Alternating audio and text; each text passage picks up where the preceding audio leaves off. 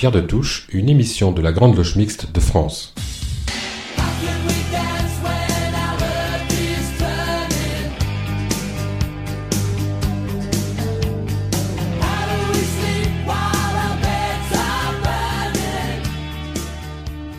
Bonjour à tous, bienvenue dans Pierre de Touche, l'émission de la Grande Loge Mixte de France. Dans un peu plus d'une demi-heure, notre débat sera consacré aux inégalités femmes-hommes en ces temps de crise sanitaire. Auparavant, nous aurons le plaisir d'écouter les chroniques de Michel Baron et Franck Foucret. Dans cette émission, nous parlerons de Saint-Simon, de Pierre Rosanvallon, de la dette des pays en voie de développement. Nous aurons aussi l'occasion, en fin d'émission, d'écouter à nouveau la chronique de Pierre Yana, qui était consacrée aux intellectuels fascistes. Un certain nombre d'entre vous nous ont signalé des problèmes techniques lors de la diffusion. En fin d'émission, nous la rediffuserons.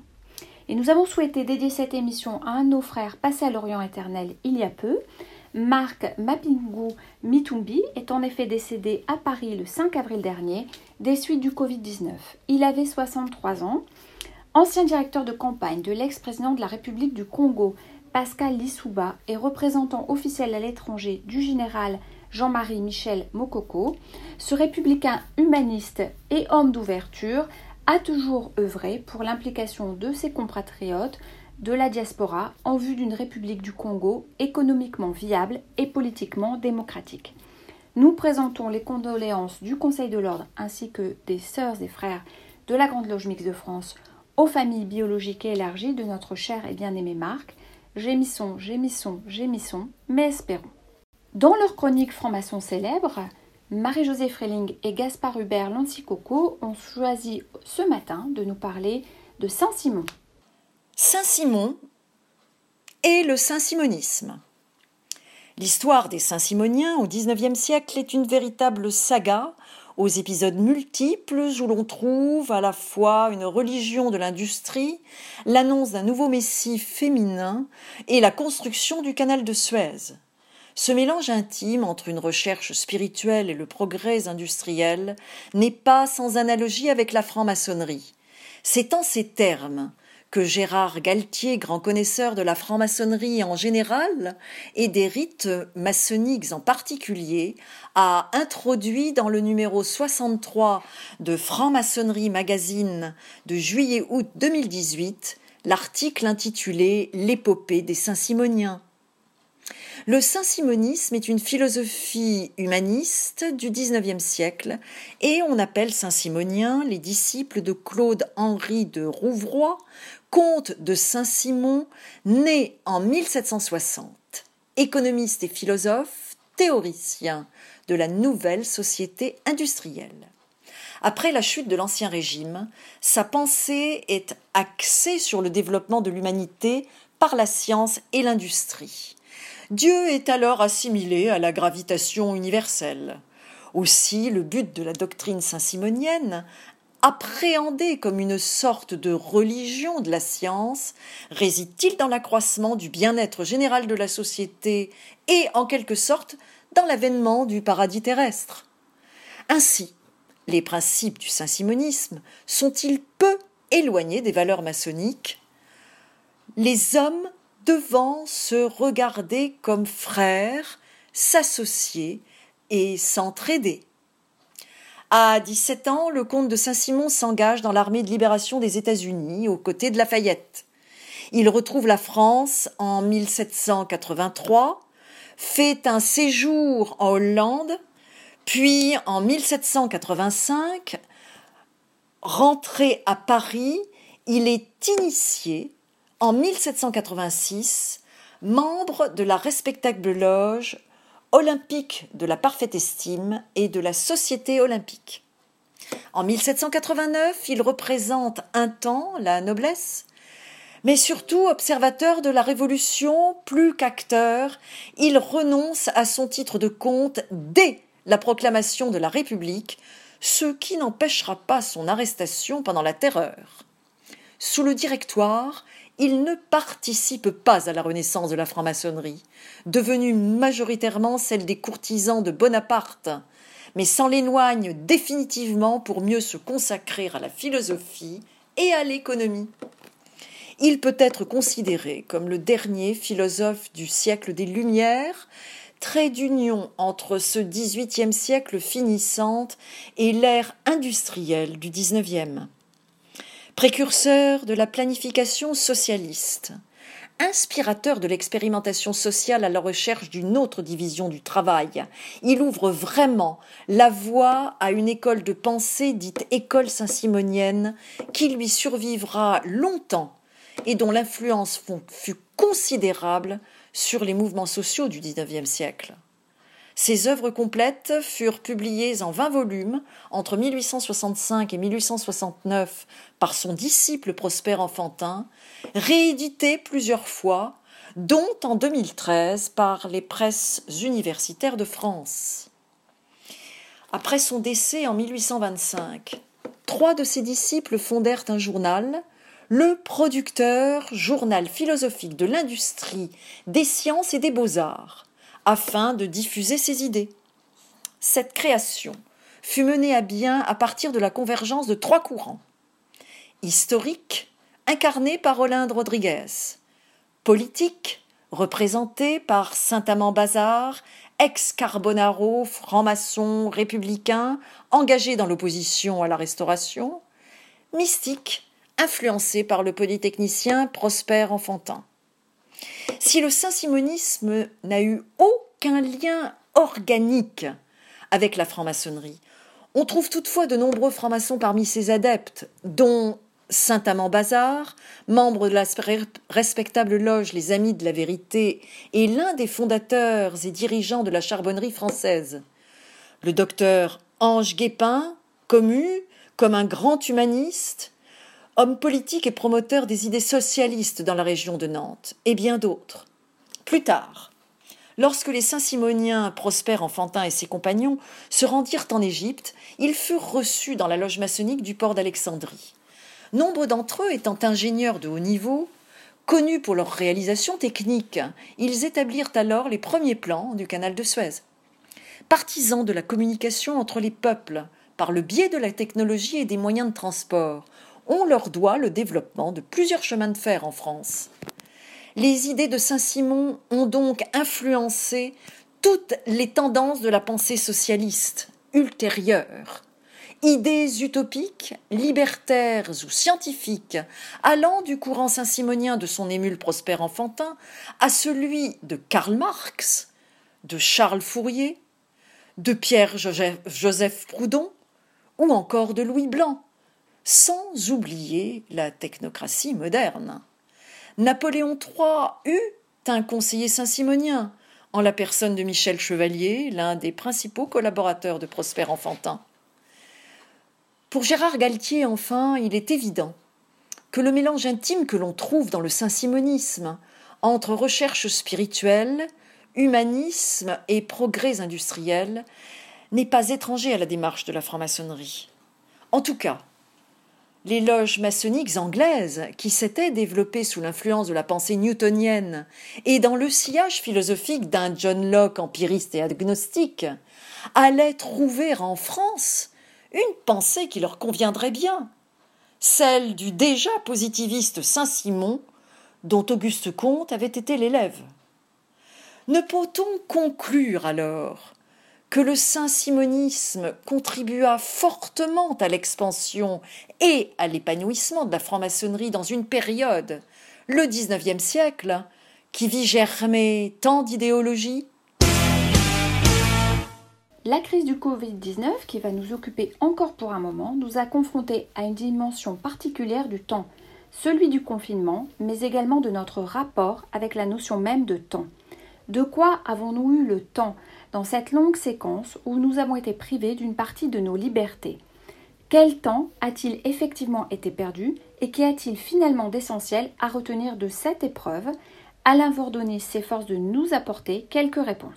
Sorti même progressivement du confinement sanitaire qui nous a mis hors du temps durant 55 jours, nous sommes quelque peu perdus par cette liberté retrouvée, quoique très encadrée, et nous nous interrogeons sur la manière dont nous avons organisé ce temps nouveau, entre les obligations professionnelles et familiales qui nous font consommer beaucoup d'heures passées à régler ici ou là une multiplicité de problèmes, et les interdits qui contraignent sacrément nos aspirations légitimes à retrouver nos proches, nos cercles d'amis, nos collègues autour d'un repas, d'un apéritif, ou tout simplement d'un bon moment partagé, tels nos précieux agapes. Le temps qui nous était jusqu'alors donné sans réelle limite, jusqu'à parfois chercher à le tuer, est soudainement devenu une denrée rare, un véritable casse-tête afin de faire face à toutes les obligations qui nous sont imposées pour de longs mois encore, quand bien même celles-ci restent utiles à notre bien-être. Décidément, nous sommes en délicatesse avec le temps, quasiment fâchés de tout ce temps que nous estimons avoir perdu et dont nous avons la certitude qu'il ne sera jamais rattrapé. Mais est-ce bien là l'essentiel? Dans le cas de notre passage sur cette terre, à bien y regarder assez bref, l'essentiel n'est-il pas plutôt de s'efforcer de réfléchir sur le sens que nous avons à lui donner? Qu'est donc ce temps dont nous avons perdu accidentellement la mesure? Assurément, nombre d'humains subissent plus qu'ils ne choisissent l'usage de leur temps, consacré pour beaucoup d'entre eux à se battre, à se battre pour exister, pour survivre, pour affirmer l'attachement à leurs valeurs et plus encore. Propos bien facile, me direz-vous. Mais pour les francs-maçons et les francs-maçonnes que nous sommes, héritiers d'une tradition qui a elle-même traversé le temps et dont nous demeurons les fidèles héritiers, le temps est un élément qui doit toujours nous inspirer une certaine sagesse. Nous inscrivons résolument dans ce ternaire qui mêle dans un mouvement sans réelle fin passé, présent et avenir. Nous avons certes conscience, comme chacun, de la valeur du temps, de son aspect irréversible, mais cherchons à entretenir avec lui une relation apaisée, maîtrisée, mais surtout active. Objet permanent d'interrogation et d'ajustement, le temps reste un réel sujet d'inquiétude chez l'ensemble de nos contemporains, même si nous ne l'avouons pas toujours. L'œil rivé sur la montre ou sur notre smartphone, ou rejetant au contraire cette obsédante contrainte à laquelle nos frères d'Afrique accordent traditionnellement une importance bien plus relative, nous luttons avec le temps. Et pourtant, c'est bien dans ce cadre que nous évoluons, que nous nous projetons et que nous nous réalisons. Données d'abord imposées par la nature, par la succession du jour et de la nuit, mais aussi par les croyances ancestrales qui le faisaient relever de la seule volonté des dieux ou de forces échappant à l'homme, le temps appartient bien au domaine du sacré. Pensons en particulier à l'espace-temps sacré de la loge et au temps primordial qui seul semble y être de mise. S'il s'agit d'un concept avant tout physique, le temps mixant le changement, sans le temps rien n'évolue, et le mouvement, toute chose se déplace en s'inscrivant dans l'espace, il a, nous le savons, interrogé la plupart des grands philosophes. Le temps devient pour eux une donnée centrale, leur permettant d'approcher la question de la place de l'homme dans l'univers et de son rôle dans la maîtrise de celui-ci. Au-delà de ces aspects hautement philosophiques, notre approche maçonnique telle qu'évoquée à l'instant nous permet de nous échapper de cette immédiateté, en suspendant ce temps peu ou prou pendant la durée de nos travaux. Impossible de connaître une quelque forme d'égrégore lors de chats et autres visioconférences. Pensons par ailleurs à la symbolique du sablier, qui nous invite à un usage mesuré du temps, et dont le caractère réversible nous enseigne que ce que nous prenons pour une fin n'est peut-être qu'un début. Alors le temps n'est-il ce que Baudelaire qualifie d'ennemi vigilant et funeste, obscur ennemi qui nous ronge le cœur?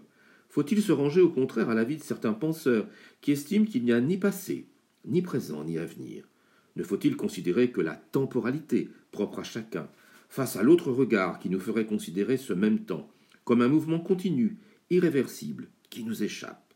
Car au fond, tout cela nous questionne sur le temps dont nous disposerons pour faire de notre existence profane ou maçonnique un ensemble de moments heureux et fructueux tout à la fois, sans jamais perdre de vue nos engagements.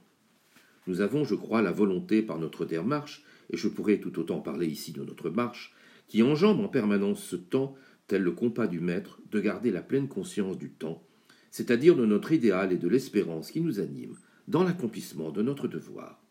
Et nous ne manquons pas, dès lors, de nous remémorer les célèbres strophes du poète Lamartine Au temps suspend ton vol, et vous, heure propice, suspendez votre cours, laissez-nous savourer les rapides délices des plus beaux de nos jours.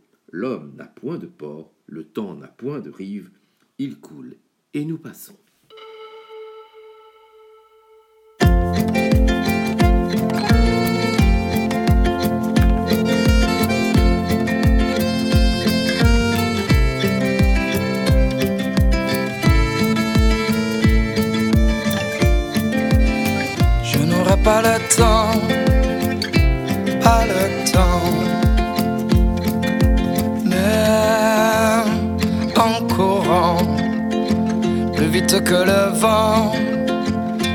Que le temps. Même en volant, je n'aurai pas le temps, pas le temps de visiter toute l'immensité d'un si grand univers. Même en s'entend, je n'aurai pas le temps de tout faire.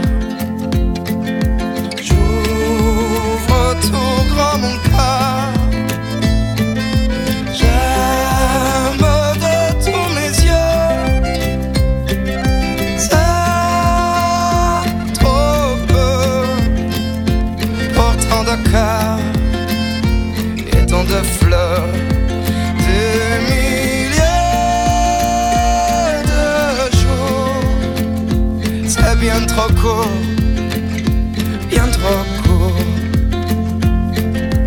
Et pour aimer, comme l'on doit aimer, quand on aime vraiment. Même en s'entend, je n'aurai pas le temps, pas le temps.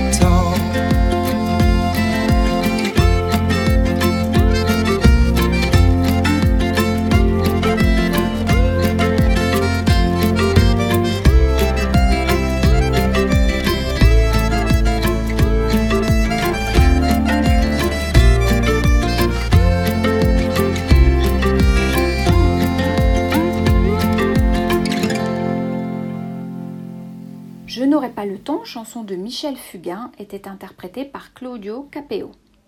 À présent, retrouvons Michel Baron pour sa chronique psychophilo. Aujourd'hui, le beau comme cheminement vers l'idée. Le beau est sans doute le cheminement vers l'idée. Nos, nos trois piliers que nous nommons sagesse, force et beauté ne devraient-ils pas s'inverser dans l'ordre pour entrer dans une logique platonicienne et ainsi avoir la formule beauté, force, sagesse? Pour Platon, c'est la beauté qui nous fait entrer dans le monde des idées et qui nous donne cette force d'aller vers la sagesse qui est le monde de la contemplation. Il nous invite à rejoindre l'unité à partir d'une diversité changeante qu'il convient de ne pas bousculer pour en donner une définition restrictive. Le beau, c'est cela, on dirait. Il convient même de cultiver la différence. Mon sens personnel de la beauté n'est pas celui de mon voisin et sans doute que j'évoluerai dans mes goûts et mes choix pour qualifier ce qu'on appelle le beau. Si je veux aller au-delà de l'apparence, il convient d'être tolérant à la fois pour moi et mon prochain. Le beau n'est pas une finalité, mais une porte d'entrée. L'expérience esthétique apparaît comme la démarche la plus accessible de l'âme qui veut progresser vers le monde des idées. Pour Platon, l'amour est l'entrée la plus facile et la plus répandue d'entrer dans cette expérience esthétique. Pour lui, l'ascension de l'âme débute par l'attirance vers un autre corps, jugé beau et désirable, et par là accéder, aux belles formes, puis se poursuit à travers l'amour des belles âmes, les belles vertus et les belles sciences. La dernière étape de l'ascension dialectique est la connaissance de l'idée, dont la beauté sensible n'était que le symbole et l'enveloppe concrète. Il en est de toutes les formes du beau comme du mythe. Il est l'expression, sous le déguisement du concret et du sensible, de l'idée pure. Au-delà de la beauté à titre personnel, la beauté doit avoir une connotation universelle dans sa véritable signification. Elle n'est pas dans la perception d'un objet, elle est elle-même dans l'absence du sujet. Cela veut dire que mon discernement doit me permettre de devenir aveugle à toute illusion. La beauté n'est pas une fin en soi, quelle que soit la nature de ses apparitions, mais une invitation à aller plus loin. Elle est englobante par nature en nous montrant qu'elle n'est pas séparée de l'unité du cosmos. Mais quel en est le signal Une sorte d'étoile des rois mages. Des démarches similaires à celles de Platon se sont faites dans d'autres cultures.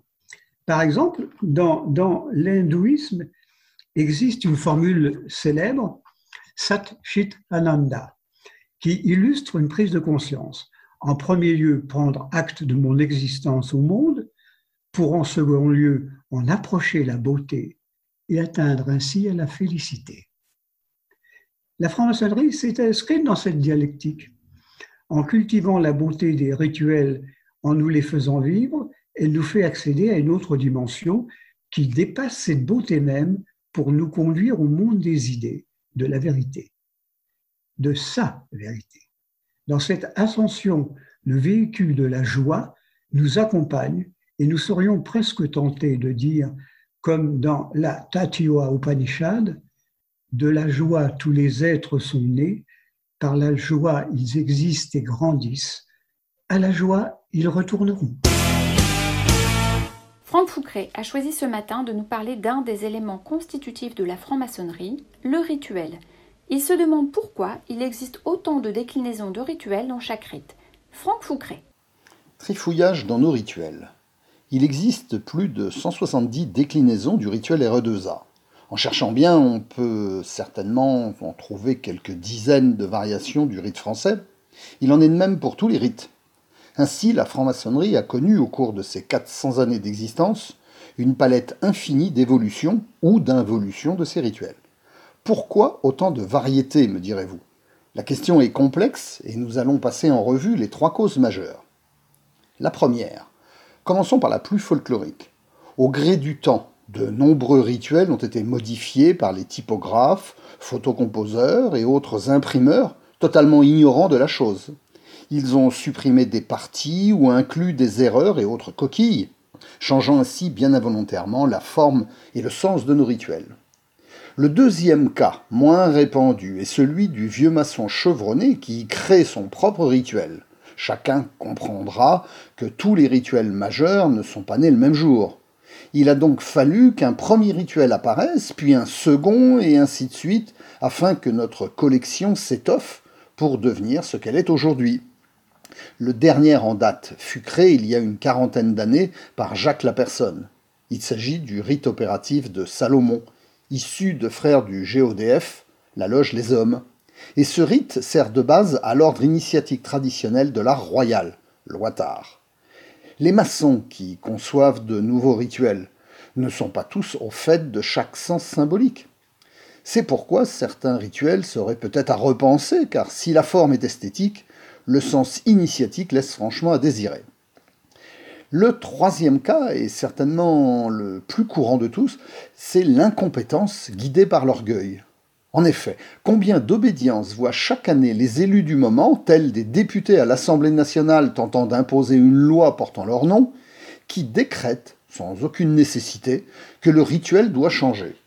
Nous pourrions penser que cela n'arrive que dans les micro-obédiences. Que nenni Les plus grandes n'y échappent pas.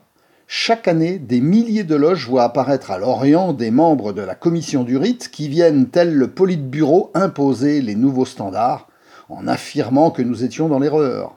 Bah, pas de souci. Il suffit d'être assez patient pour les revoir, du moins revoir les futurs nouveaux élus trois ans plus tard nous dire le contraire.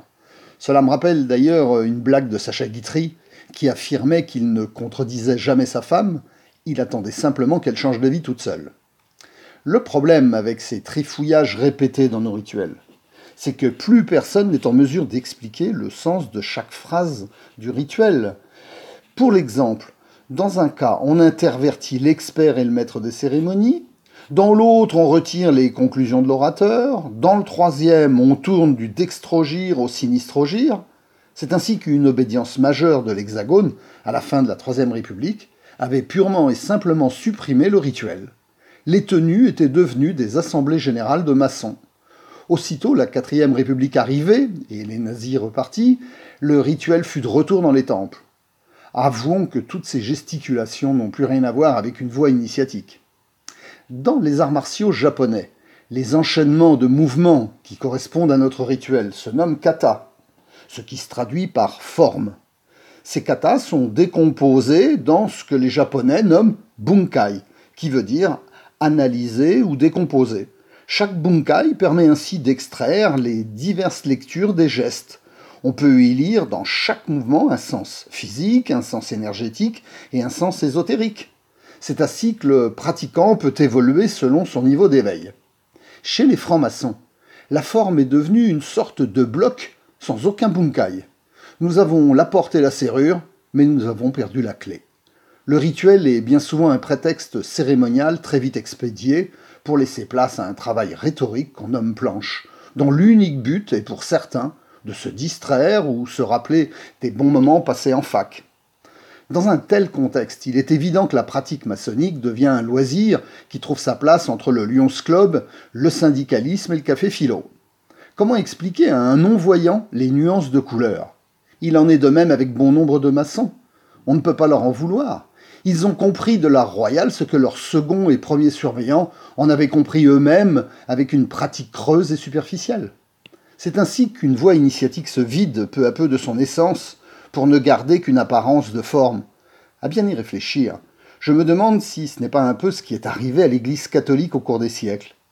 À l'heure où l'humain d'Occident traverse une profonde crise de foi, il serait peut-être temps de redonner à notre art les bunkai qui lui permettront de traverser les épreuves sociales de la crise qui nous attend dans les prochains mois, car je doute fort qu'avec les outils initiatiques actuels, nous puissions affronter sérieusement la tempête. Bon courage à toutes et à tous.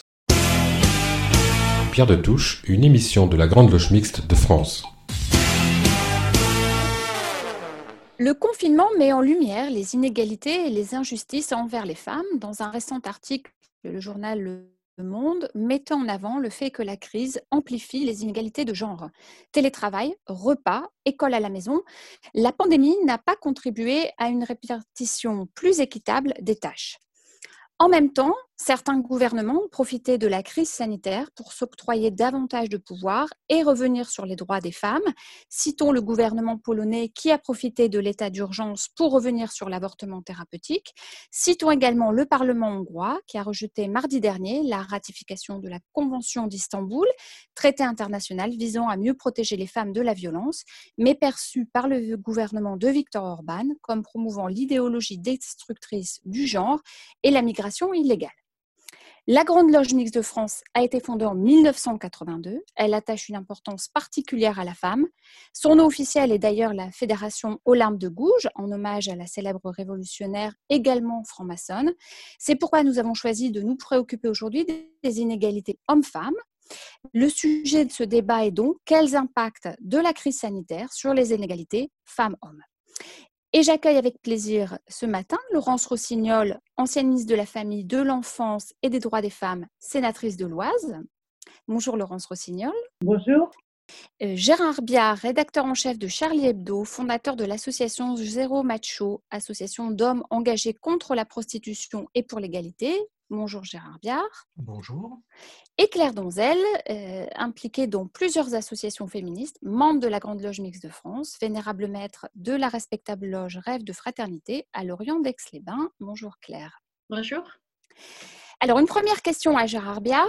Le confinement n'est-il pas une violence et une violence qui pèse sur les femmes? Euh, Oui, bah, c'est une violence dans la mesure où c'est une privation de liberté. Donc évidemment, c'est ressenti dans, nos, sociétés démocratiques comme, une, violence. moi, je dirais que c'est surtout un, révélateur parce que ça a montré, à mon sens, toute la, difficulté et l'ampleur du, combat féministe à venir, puisque il touche les changements comportementaux et les changements comportementaux, y compris dans l'intimité.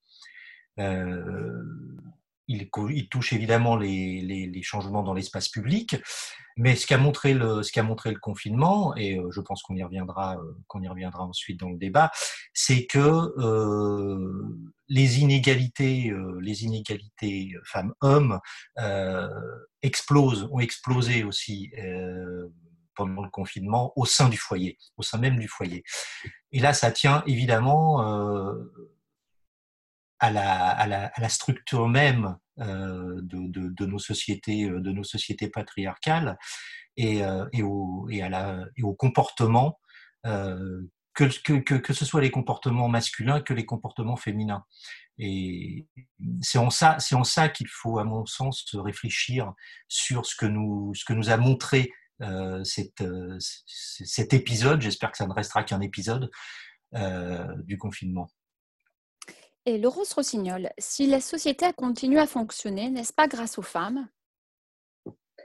Je voudrais revenir d'abord sur confinement et, inégalité pour faire une remarque, c'est que dans une société déjà profondément inégalitaire entre les femmes et les hommes, dans euh, en particulier la répartition des tâches domestiques, la charge mentale euh, de la vie d'une famille, euh, que ce soit la nourrir la famille, s'occuper des enfants, charge mentale très inégalement répartie entre les femmes et les hommes, il est clair que le confinement renvoie les femmes à un espace qui est un espace ancestral pour elles, qui est l'espace domestique, et d'un certain point de vue, avec, euh, avec euh, des amis, on, plaisantait euh, sur le confinement en disant Mais nous, les filles, en fait, on supporte bien le confinement parce que on a, on, a notre cerveau reptilien qui est déjà conditionné pour le confinement. Et même avant, on avait la cuisine, c'est beaucoup mieux. Là, on a tout toute la maison.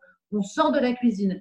Mais il y a quelque chose de profondément régressif dans l'enfermement domestique et qui, bien entendu, a fonctionné à, plein contre les femmes qui se sont retrouvées à faire tout ce qu'elles faisaient avant, sauf que maintenant, en plus, elles travaillent. Et qu'il a fallu qu'en plus, elles fassent le télétravail, plus les devoirs des enfants. Et donc, la charge mentale a été extrêmement lourde. Beaucoup de femmes disent qu'elles sont épuisées par le confinement. Euh, pour répondre ensuite à votre question, le, le, Covid, on a presque envie de dire, c'est euh, beaucoup d'hommes malades soignés par des femmes. C'est ça le Covid. Dans les hôpitaux, c'est une majorité d'hommes malades soignés par euh, des femmes, médecins, infirmières, aides-soignantes euh, le plus souvent, et euh, qui révèlent à quel point tous les métiers du soin, les métiers dits du care, qui sont ceux de l'hôpital, mais aussi ceux du médico-social, c'est-à-dire ceux des EHPAD, les aides à domicile auprès des personnes âgées, tous ces métiers sont des métiers de femmes, avec toujours la même, la même pyramide inversée, c'est que plus on monte et moins il y a de femmes. C'est toujours les femmes, c'est comme l'oxygène, euh, plus on monte haut, euh, plus, ça se raréfie. Puisque dans les hôpitaux, beaucoup de femmes médecins, mais vous ne vous avez pas échappé que sur les plateaux télé pour commenter l'épidémie, beaucoup d'hommes, beaucoup d'hommes sur les plateaux télé. On a quelques femmes, d'ailleurs on les connaît toutes, et alors qu'on a vu des dizaines de médecins euh, qui venaient tous se raconter le Covid de vue de leur service. Euh, Gérard Biard, le quotidien Le Monde, je le rappelais en introduction de, ce débat, dans un article paru il y a plusieurs jours, expliquait que la pandémie n'avait pas contribué à une répartition plus équitable des tâches et qu'entre le télétravail, les repas et l'école à la maison, les femmes étaient euh, encore plus sollicitées en période de confinement. Le confinement ne renforce-t-il pas les inégalités? Euh, oui, évidemment. Bah, là, en fait, c'est un, petit peu. Je poursuivrai un petit peu sur ce que, sur la remarque qu'a fait euh, Laurence Rossignol, euh, en, ajoutant quelque chose à propos, à propos de l'expression charge mentale, qui est une expression tout à fait juste, mais qui, à mon avis, est incomplète parce que c'est une charge physique aussi. c'est les, travaux, les travaux qui, les travaux qu'il faut qu'il faut accomplir ne sont pas ne sont pas mentaux uniquement, ils sont aussi physiques. Euh, voilà, c'était juste une c'était juste une petite parenthèse, mais euh, évidemment le, le, le, problème il est euh, il est au, sein même de la je dirais de la, structure historique du, du, foyer où on a on a assigné la femme à l'intérieur du foyer et c'est son domaine euh, on en est revenu, euh, on en est revenu en fait euh, pendant cette période du confinement à tout simplement la femme au foyer, avec tout ce que ça implique, sachant effectivement, comme l'a, souligné en plus Laurence Rossignol, c'est que bah pour, beaucoup de ces femmes, il y avait aussi le travail, donc il y avait aussi le télétravail, il y avait aussi tout ce qu'elles doivent faire, tout ce qu'elles doivent accomplir à l'extérieur du foyer. Mais à l'intérieur du foyer, euh, pour, euh, pour, pour, pour l'écrasante majorité, euh, majorité des couples, au fond, il y a ce, j'aime bien l'expression cerveau reptilien parce que c'est valable aussi pour, c'est valable aussi pour les hommes. Dans le cerveau des reptiliens des hommes, on se, une fois qu'on est, une fois qu'on est, qu'on est rentré chez soi, bah, on continue toujours à se mettre un petit peu dans les chaussons, dans les pantoufles, et puis à lire son journal, même si, même si heureusement des choses ont changé, mais quelque part on est un petit peu programmé par, par notre société. Euh, c'est pas en nous, c'est pas, ça fait pas partie de notre identité, c'est l'identité de, de, nos sociétés patriarcales qui nous a programmés comme ça, et, et, il, est, il, est, très difficile ça demande, ça demande euh, des efforts, mais des efforts, euh, alors des efforts de la part des, de, la part des hommes évidemment, mais aussi des efforts de, la part des femmes euh, pour dire, bah non, on arrête, on, arrête de jouer à ça. Et, et, on reviendra sur cette question de l'assignation tout à l'heure. une question à Claire Donzel. Le foyer n'est-il pas par nature le lieu des inégalités? Oui, comme vient de, le développer euh, Gérard Biard, euh, c'est la notion d'assignation à des rôles différenciés. La différence n'est pas forcément l'inégalité, sinon qu'en l'occurrence, elle l'est. C'est-à-dire que les rôles qui ont été attribués soi-disant naturellement aux femmes sont des rôles dévalorisés, sont des tâches qui sont gratuites, qui sont invisibles. Et euh, ça fait fi de la contribution sociale et professionnelle des femmes, ce qui donc leur donne une double journée. Comme le disait Gérard Biard, euh, l'homme rentre du travail, il se repose tout à fait légitimement, sinon que pendant ce temps-là, la femme qui a eu elle aussi euh, sa charge de travail euh, professionnelle assure la reproduction des forces de travail de toute la famille en s'occupant du linge, en préparant les repas, en, rangeant et nettoyant l'espace domestique et en s'occupant des enfants. Donc, il faut quand même rappeler que euh, l'inégalité dans le partage des tâches est la première cause de rupture des jeunes couples.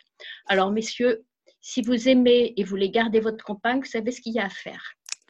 Et Laurence Rossignol, euh, les femmes ne sont-elles pas les victimes consentantes d'un modèle patriarcal qui fait d'elles les reines du foyer? Un peu dans la prolongation de ce que disait Gérard Biard tout à l'heure. Ah, on pose encore ce genre de questions. C'est amusant parce que ça faisait. Je pensais que c'était un peu derrière nous, là, mais bon, puisque vous la posez, je vais prendre la peine d'y répondre. Euh, est-ce que les femmes sont des victimes consentantes? Parce qu'elles sont les reines du foyer.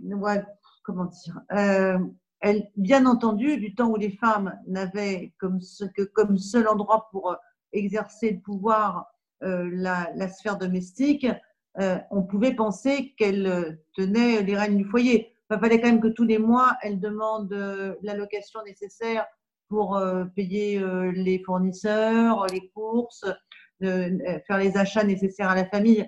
Donc c'était quand même un empire, euh, extrêmement fragile et précaire que cet empire, cet empire qu'elles avaient dans lequel elles n'avaient pas le pouvoir économique.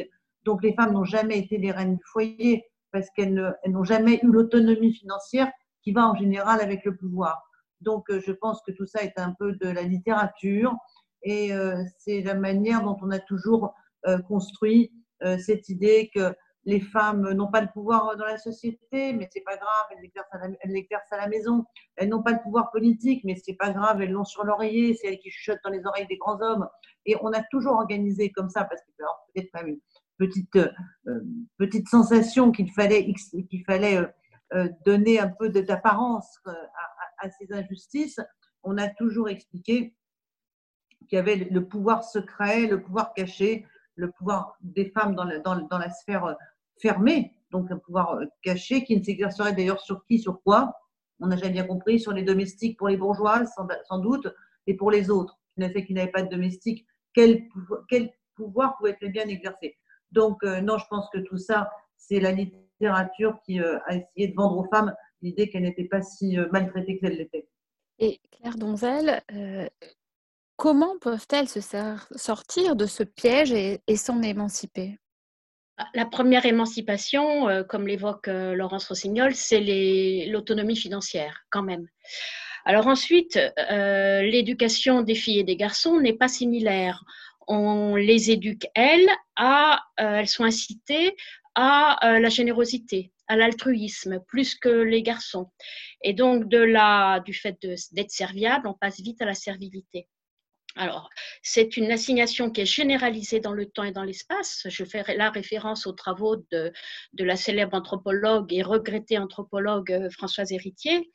Et euh, les, quelles que soient les sociétés, euh, c'est comme ça que ça se passe.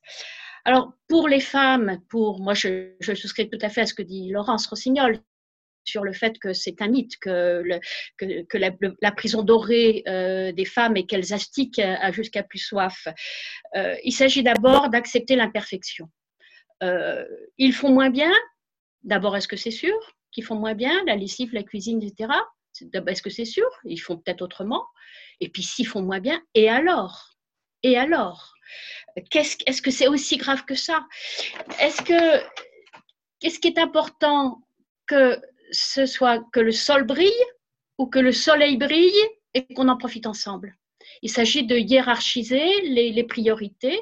Alors, le faire ce travail, faire ce travail auprès de nos compagnons, mais aussi en nous-mêmes, euh, de déconstruire l'éducation qu'on a reçue à la perfection à la, et à cette obéissance à, ce, à ce rôle qui nous a été assigné. Et se poser la question, faire travail sur soi, quel jeu je joue dans cette relation d'épuisement héroïque qui est le mien, de reproche à l'autre, du fait qu'il ne m'aide pas assez, on remarquera le mot aide, qui veut dire que son, sa contribution, la contribution du compagnon n'est qu'un complément, et puis dans cette perfection qui est finalement malheureuse. Et Gérard Biard, le couple n'est-il pas en définitive un lieu de rapport de force? Euh, oui, incontestablement, mais euh, je dirais qu'il reproduit tout simplement les rapports de force euh, qui existent dans, la société. Euh, les rapports de force financiers, les rapports de force liés à la sexualité, les rapports de force, je dirais, dans, l'intimité toute simple. donc le, couple n'est pas différent de, ce que de ce qu'est de ce qu'est la société dans laquelle il se construit. Euh, après, c'est aux individus euh, au sein au sein de leur propre couple, euh, effectivement, de, de de, réfléchir, de réfléchir à la manière dont, dont ils construisent, dont ils construisent ce couple. Est-ce qu'ils le construisent sur un rapport d'égalité?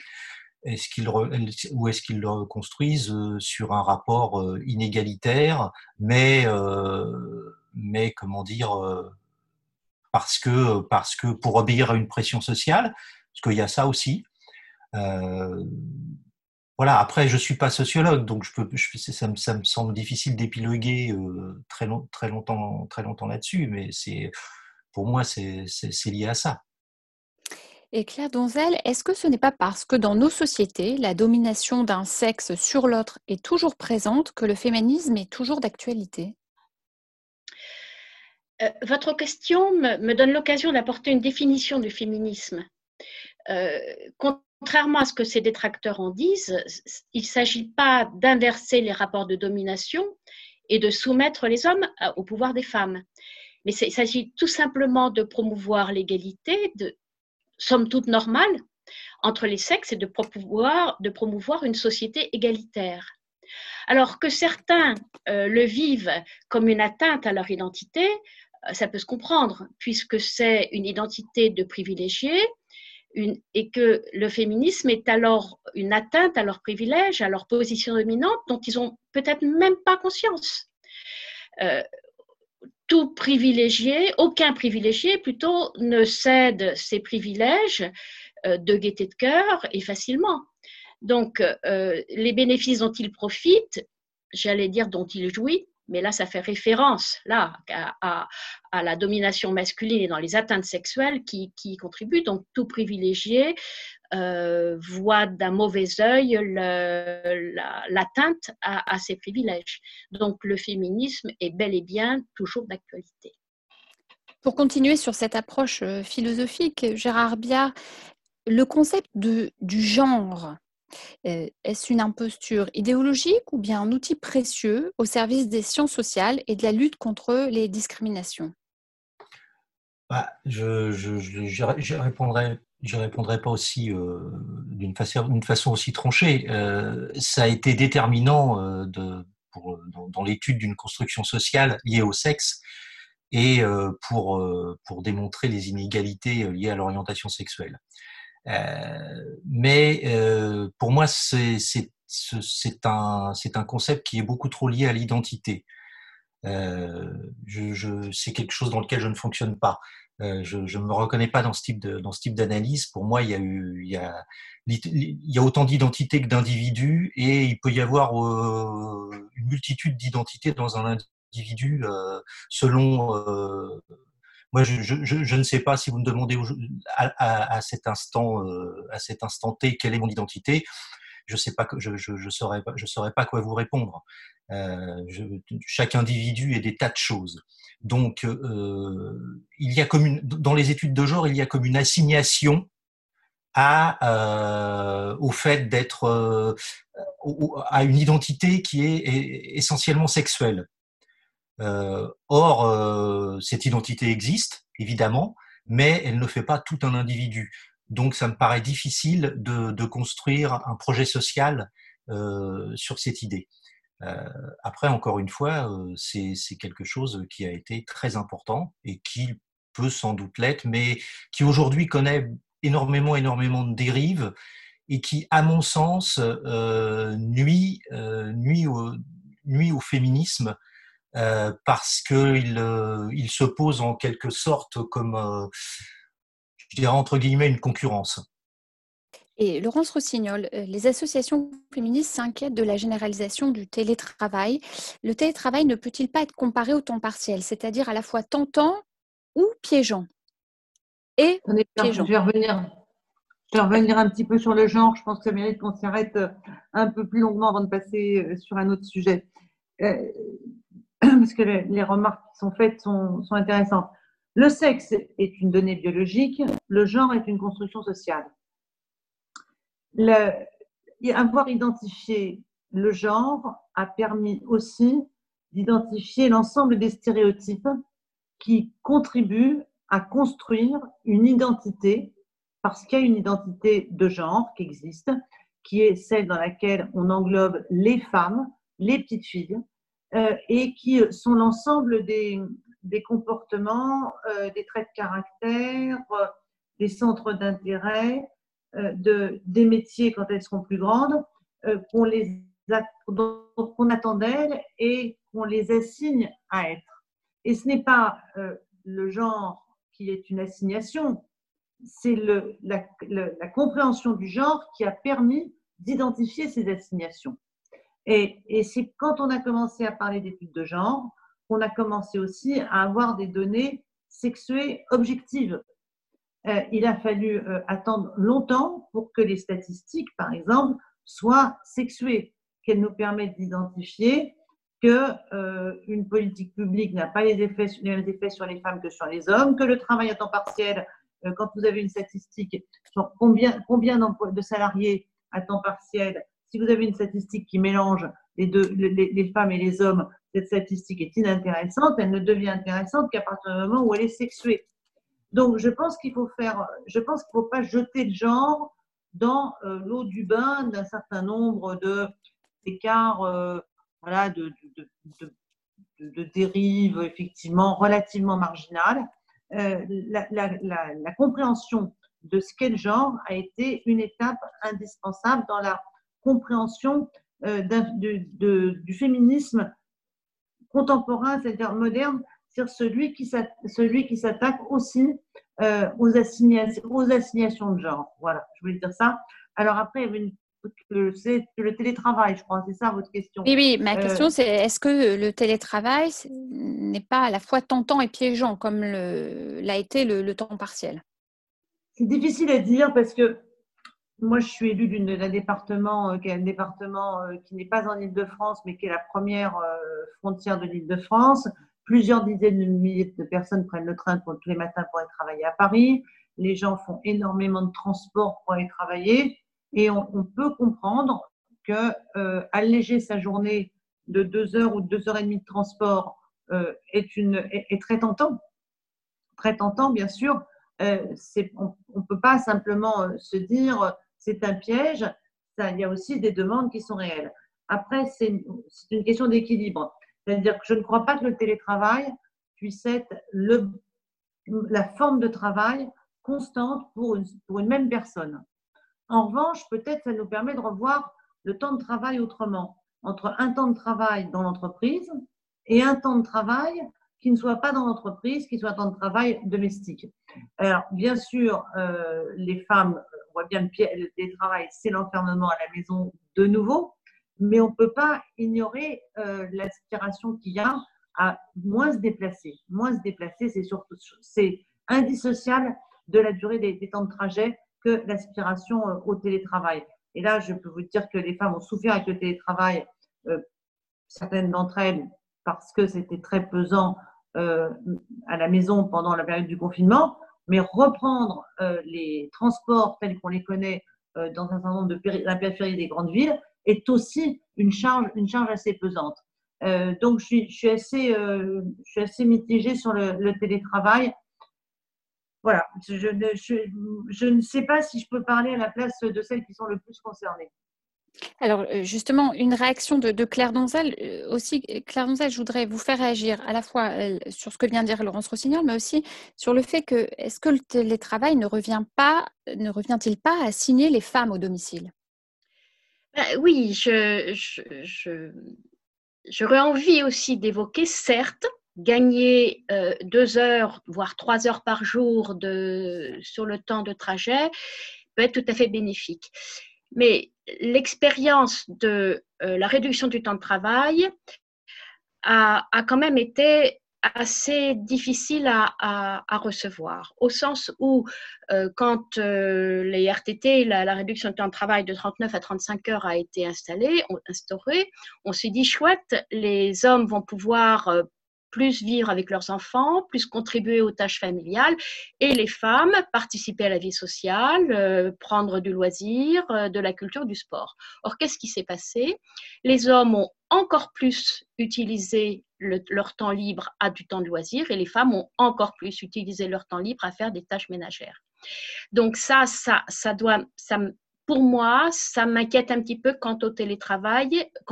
À la fois, je suis contente si effectivement les femmes peuvent gagner du temps, euh, du temps de trajet, si les hommes et les femmes peuvent gagner du temps de trajet.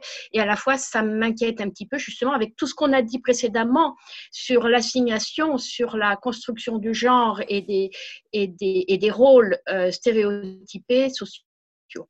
Alors, euh, le télétravail, qui assigne les femmes au domicile. Je crois que les hommes et les femmes, les femmes comme les hommes, euh, vivent le, lieu de travail comme euh, une existence sociale, une existence à leurs propres yeux aux yeux des autres.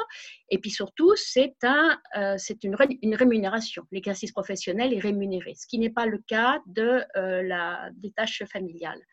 Cela dit, il ne faut pas brosser un tableau tout rose de la vie professionnelle, que ce soit à l'usine, au bureau, à l'hôpital ou à, la caisse. Hein. il y a des rapports, il y a des, conflits, des rapports de hiérarchie, des rapports de pouvoir, de compétition, voire de harcèlement. Mais sortir de la maison pour une raison légitime, euh, c'est aussi la possibilité de restreindre, de, de, ne plus restreindre sa vie à un seul domaine qui est la maison et qui la possibilité d'échapper au seul cercle familial et notamment quand il y exerce de la violence. Et euh, Gérard Biard, les premiers de cordée euh, durant cette crise sanitaire sont des femmes. Nous l'avons compris. La crise a mis en évidence la place des femmes dans les métiers les plus bas de l'échelle, les plus défavorisés, les moins bien payés. Une prise de conscience, vraiment? Euh, je suis par nature pessimiste, donc je ne je, je pense pas, qu'une prise de conscience intervienne aussi rapidement. Euh, il y a eu effectivement, euh, on, a, on a applaudi tous les soirs euh, au, balcon les soignantes, les soignants. On a beaucoup parlé en effet des caissières, des infirmières. mais ce qu'on constate en général, c'est que dans les pour prendre, un exemple que, que, je connais, que je connais bien et de près, dans les médias, ceux qui venaient sur les plateaux télé pour expliquer euh, les tenants et les aboutissants euh, de, de, de, des choses importantes, c'était dans l'écrasante majorité des hommes. Euh, on réservait, euh, on réservait les, les, louanges, les louanges aux femmes euh, d'une certaine manière. Alors évidemment, on l'enrobait, on l'enrobait, on l'enrobait dans un beau paquet en disant que c'était que oui, euh, elles, sont, elles, sont indispensables, elles sont indispensables pour nous nourrir, elles sont indispensables pour nous soigner. Euh, mais euh, quelque part, on ne les tirait pas, on ne les tirait jamais euh, de, de, cette condition euh, de, des métiers au plus bas de l'échelle, précisément. Euh, il, il, à, part, à part leur offrir une prime de 500, de 500 euros, euh, il n'a pas été question d'autre chose. Euh, euh, donc, donc je crois pas. je pense que le la prise de conscience, si elle doit avoir lieu, elle, elle, elle prendra beaucoup, beaucoup, beaucoup plus de temps. Euh, Laurence Rossignol, une question. Vous êtes élu. Une récente étude pardon, de l'OCDE montre que les femmes sont plus vulnérables aux pertes de revenus liées à la crise. Cette étude précise également que les femmes sont plus exposées à la perte d'emploi qu'en 2008 lors de la crise financière. Euh, je, j'entends, enfin, oui, je vois cette statistique, ce sera intéressant de, voir, de voir comment euh, ça s'est produit Est-ce que c'est parce qu'elles étaient dans des, activités où il n'y avait pas de chômage partiel, par exemple? Euh, Il faut avoir en tête, par exemple, qu'on a beaucoup euh, incité, développé l'entrepreneuriat, le, les auto-entrepreneurs ou entrepreneuses, l'entreprise au féminin, etc.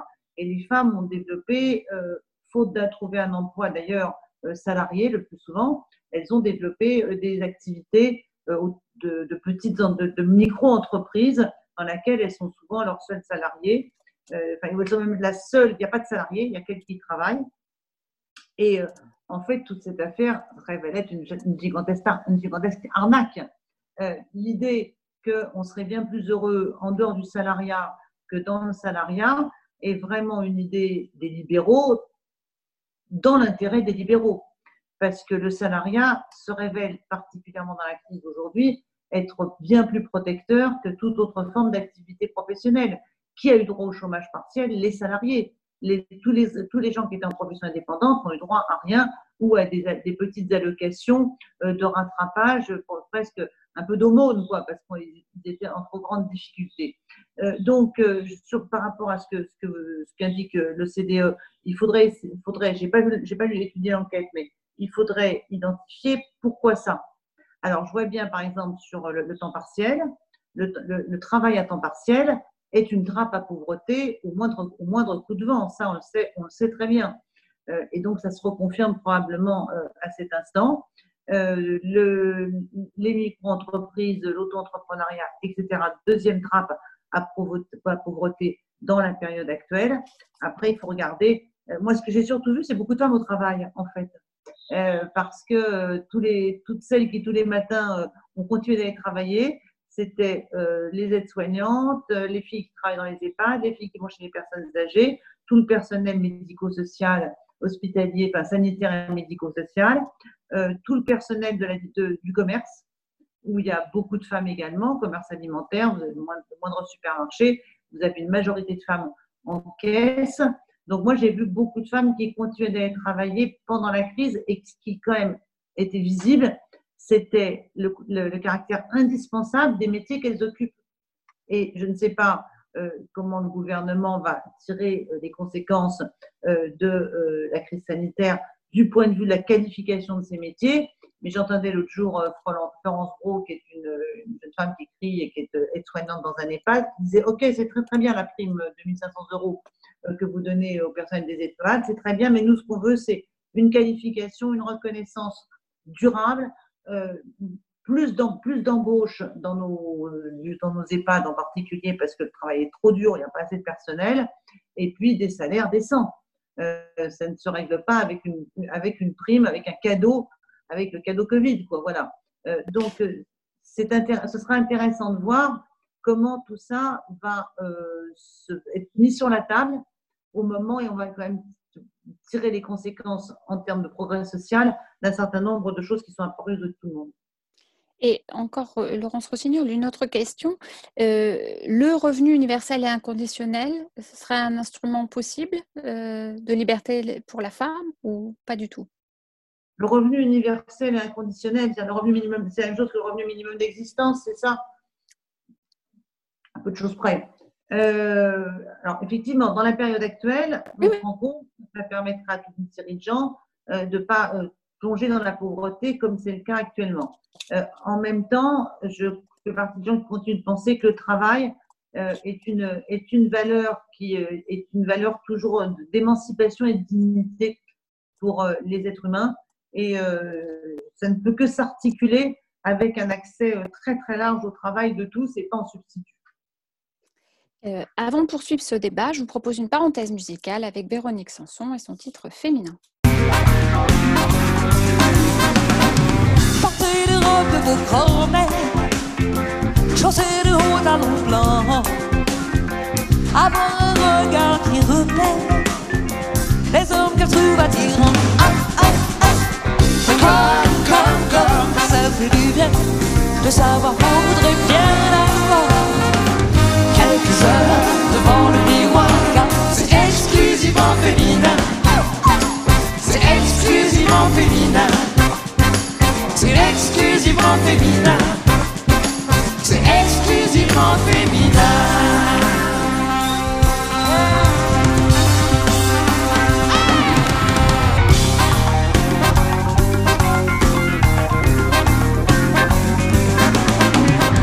Faire semblant d'être blond, se maquiller le matin, avoir les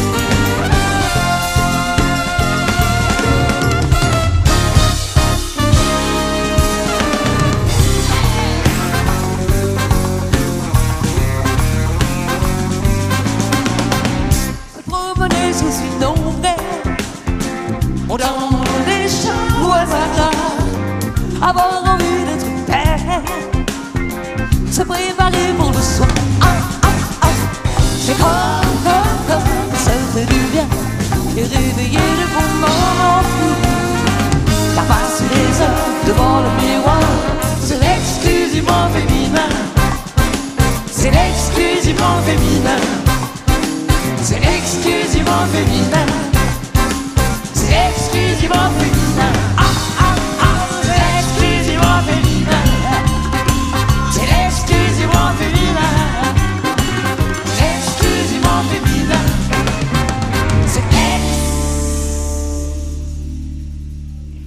les impacts de la crise financière sur les inégalités femmes-hommes. C'est ce dont nous débattons ce matin avec Laurence Rossignol, ancienne ministre de la Famille, de l'Enfance et des droits des femmes et actuellement sénatrice de l'Oise. Gérard Biard, rédacteur en chef de Charlie Hebdo, fondateur de l'association Zéro Macho, association d'hommes engagés contre la prostitution et pour l'égalité. Et Claire Donzel, militante féministe, membre de la GLMF, vénérable maître de la respectable loge Rêve de Fraternité à Lorient d'Aix-les-Bains. Question à Laurence Rossignol.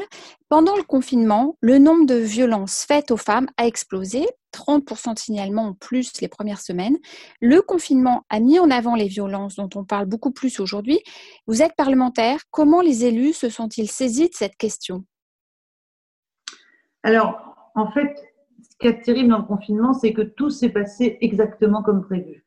Et euh, Claire Donzel pourrait euh, confirmer qu'avec l'association dans laquelle euh, nous sommes toutes les deux très investies, j'en suis la présidente et Claire en est la trésorière, l'Assemblée des femmes, dès le 14 mars, on a publié un communiqué en, en, montrant tous les dangers que le confinement allait faire porter sur les femmes, tous ceux qu'on a déjà évoqués dans la première partie de l'émission autour des tâches ménagères et du renvoi aux tâches ancestrales, et puis aussi l'exposition aux violences. Il faut savoir que quand même la famille est le premier lieu euh, dans lequel s'exercent les violences à l'encontre des individus, particulièrement les femmes et les enfants. On dit souvent euh, ah la famille, ce formidable lieu de solidarité, euh, la, cellule de base de nos sociétés. Oui, c'est vrai, mais ce qui est aussi vrai, c'est que la famille c'est le premier lieu d'exercice des violences interpersonnelles et des violences patriarcales. donc, bien de manière totalement prévisible, euh, le, confinement a, emporté une exacerbation des violences. Et dans mon propre département, quelques jours après le, 15 jours après le début du confinement, euh, les, gendarmes disaient déjà qu'ils avaient une augmentation de 130% des interventions euh, dans les familles parce qu'ils étaient appelés pour des, des, crises familiales, pas toujours accompagnées de coups, mais du moins avec beaucoup de violences verbales et les enfants sont euh, très, très, très exposés également. Alors, ce qui est bien, et euh, franchement, je ne rends pas souvent hommage à la secrétaire d'État chargée d'égalité femmes-hommes, mais dans cette affaire-là, elle a contribué à faire ce qu'on appelle nous faire monter le sujet, c'est-à-dire à imposer le sujet. Et j'ai vu pendant tout le confinement, sur un centre de chaînes euh, continues, défiler un bandeau. en cas de violence, vous pouvez appeler 3919. Le gouvernement a mis en place un numéro SMS, il y a eu, l'appel, il y a eu la possibilité de recourir aux pharmaciens. Donc le, sujet n'est pas resté euh, sous, en dessous de l'écran radar, euh, en dessous de l'écran radar, il est monté en sujet collectif. Et d'ailleurs, ce que me disaient aussi les gendarmes chez moi, c'est que souvent c'était les voisins qui appelaient euh, pour leur demander d'intervenir. C'est-à-dire que les gens se sont sentis impliqués quand ils entendaient des violences dans les familles à côté. Ceci étant dit, euh, ce qui n'a pas été euh, clairement indiqué pendant cette période, et du fait aussi que la justice a fonctionné euh, de manière extrêmement ralentie, voire même inexistante dans certains tribunaux, c'est qu'après après le, le, constat de la violence, on a constaté aussi une baisse importante du nombre de plaintes. C'est-à-dire que les gendarmes intervenaient, mais les plaintes n'étaient pas déposées par la suite, et aussi donc probablement beaucoup moins d'ordonnances de protection qu'on aurait dû en avoir. Et puis, euh, des problèmes de budget, puisqu'on a demandé plusieurs fois un million d'euros supplémentaires, ce qui est une toute petite somme dans le contexte actuel, un million d'euros. On parle en milliards, en dizaines de milliards depuis le début de la crise. Euh, on a demandé aussi un million supplémentaire pour les lieux d'hébergement, parce qu'on a un vrai doute sur euh, les capacités, soit d'éviction des conjoints violents, soit euh, d'hébergement des femmes et leurs enfants euh, victimes de violences. Donc, un bilan qui est mitigé, un sujet posé sur la table. Le gouvernement a cherché à faire des, à mettre en place des process d'interpellation euh, des femmes victimes ou des enfants victimes. Et puis en même temps, comme souvent, la pénurie des, lieux en, en, situation, en capacité d'accueillir les femmes victimes. Gérard Billard, les violences conjugales touchent tous les milieux, il faut le rappeler. Et on le sait, dans les banlieues, les femmes sont plus exposées aux injustices, plus exposées aux violences également. Pourtant, on, attend peu, on entend peu pardon, les associations féministes à ce sujet.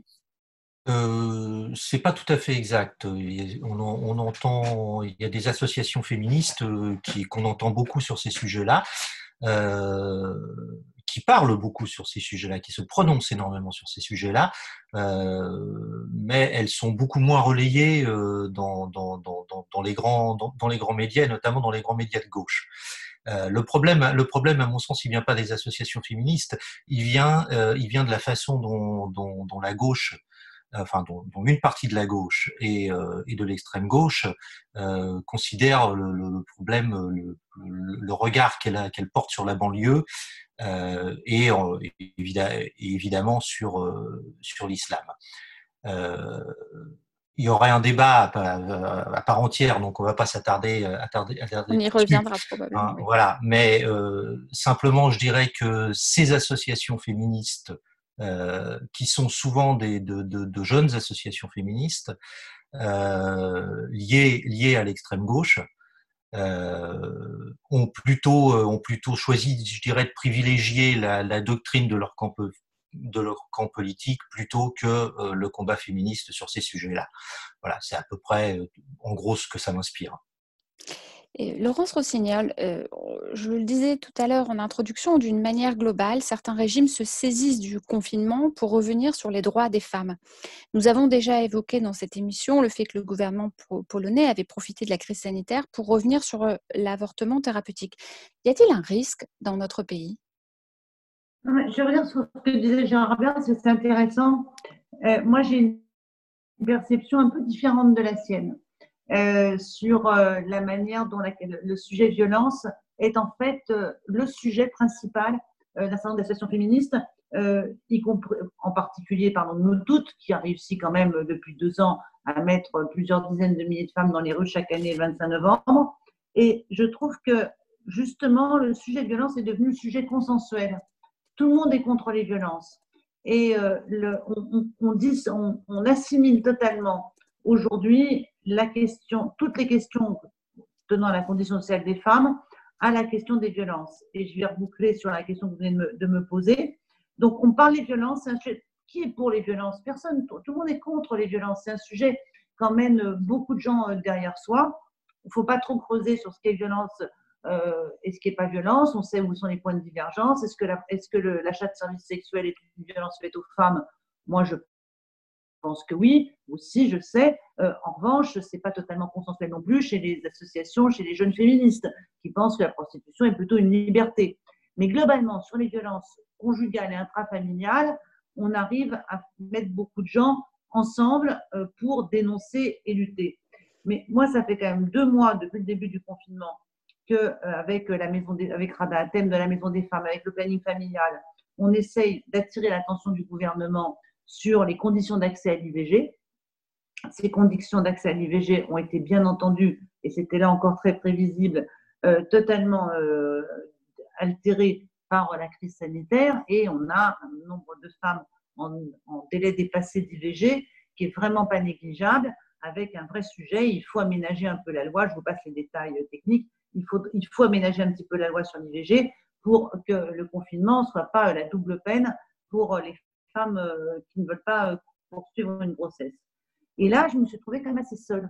C'est-à-dire, suis, il y avait le planning, il y avait la Maison des femmes, et puis les associations féministes si engagées contre les violences, ben, je les trouve extrêmement euh, atones sur la question de la défense de l'IVG, par exemple, comme si c'était une question qui était totalement derrière nous. En fait, l'IVG, ça a été la bataille des vieilles féministes. Euh, c'est fait, c'est réglé. Et non, c'est pas fait, c'est pas réglé.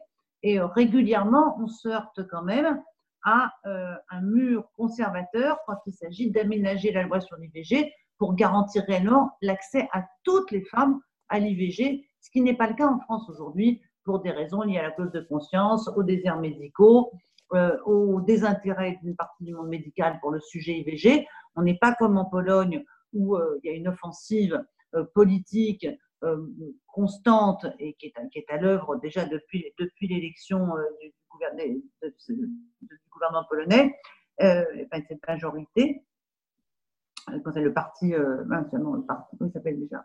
Bon, peu importe. Le, le, le, parti qui est au pouvoir en Pologne, en France, c'est pas ça. Les anti-IVG sont minoritaires, mais l'accès à l'IVG est délétère. Voilà. Euh, donc, euh, on et on n'arrive pas à mobiliser autant qu'on le voudrait là-dessus. Gérard Biard, pour prolonger ce que disait tout à l'heure Laurence Rossignol sur la question des femmes les plus vulnérables, les prostituées, les réfugiés, les sans domicile fixe, c'est que l'association Zéro Macho est particulièrement impliquée sur ces questions. Euh, Comment euh, elles ont-elles euh, vécu ce confinement? Euh? Bah, c'est, en fait c'est une donc le zéro macho est, effectivement est, impliqué dans les sur le sur la question des, personnes prostituées. mais nous ne sommes pas une association de terrain, donc c'est plutôt, euh, c'est plutôt euh, vers, le, vers des associations comme l'ONI, euh, même Caduni, qu'il faut, qu'il faut, qu'il faut se, se, retourner. Mais ce qui est, ce qui est certain, ce qui a montré, a montré le, le confinement, c'est que la prostitution est un lieu de violence ça, s'arrête là. C'est pas un lieu de, c'est pas, c'est pas un lieu d'amour, c'est pas un lieu de, c'est pas un lieu de rapports sociaux, c'est pas, c'est un lieu de violence. Et euh, dans la période très particulière du, confinement, qui a euh, a euh, exacerbé les violences euh, au sein au sein de l'espace familial, euh, mais également dans les dans, dans les questions intimes la prostitution a été a subi de, de, plein fouet, enfin les personnes prostituées en, tout cas ont subi de plein fouet encore plus encore plus de violence. C'est en tout cas ce qui remonte ce qui remonte des des, des, enquêtes de terrain de d'associations d'associations comme le NI ou l'amicale du euh, ce qu'elles ont constaté, c'est que euh, elles étaient encore plus euh, rejetées, euh, encore plus soumises à, la violence de, de ce qu'on appelle de ce qu'on appelle les clients que nous, nous préférons nommer les prostitueurs. Euh, donc voilà, le, le, confinement, le confinement, là aussi c'était quelque chose, là aussi c'était quelque chose d'attendu.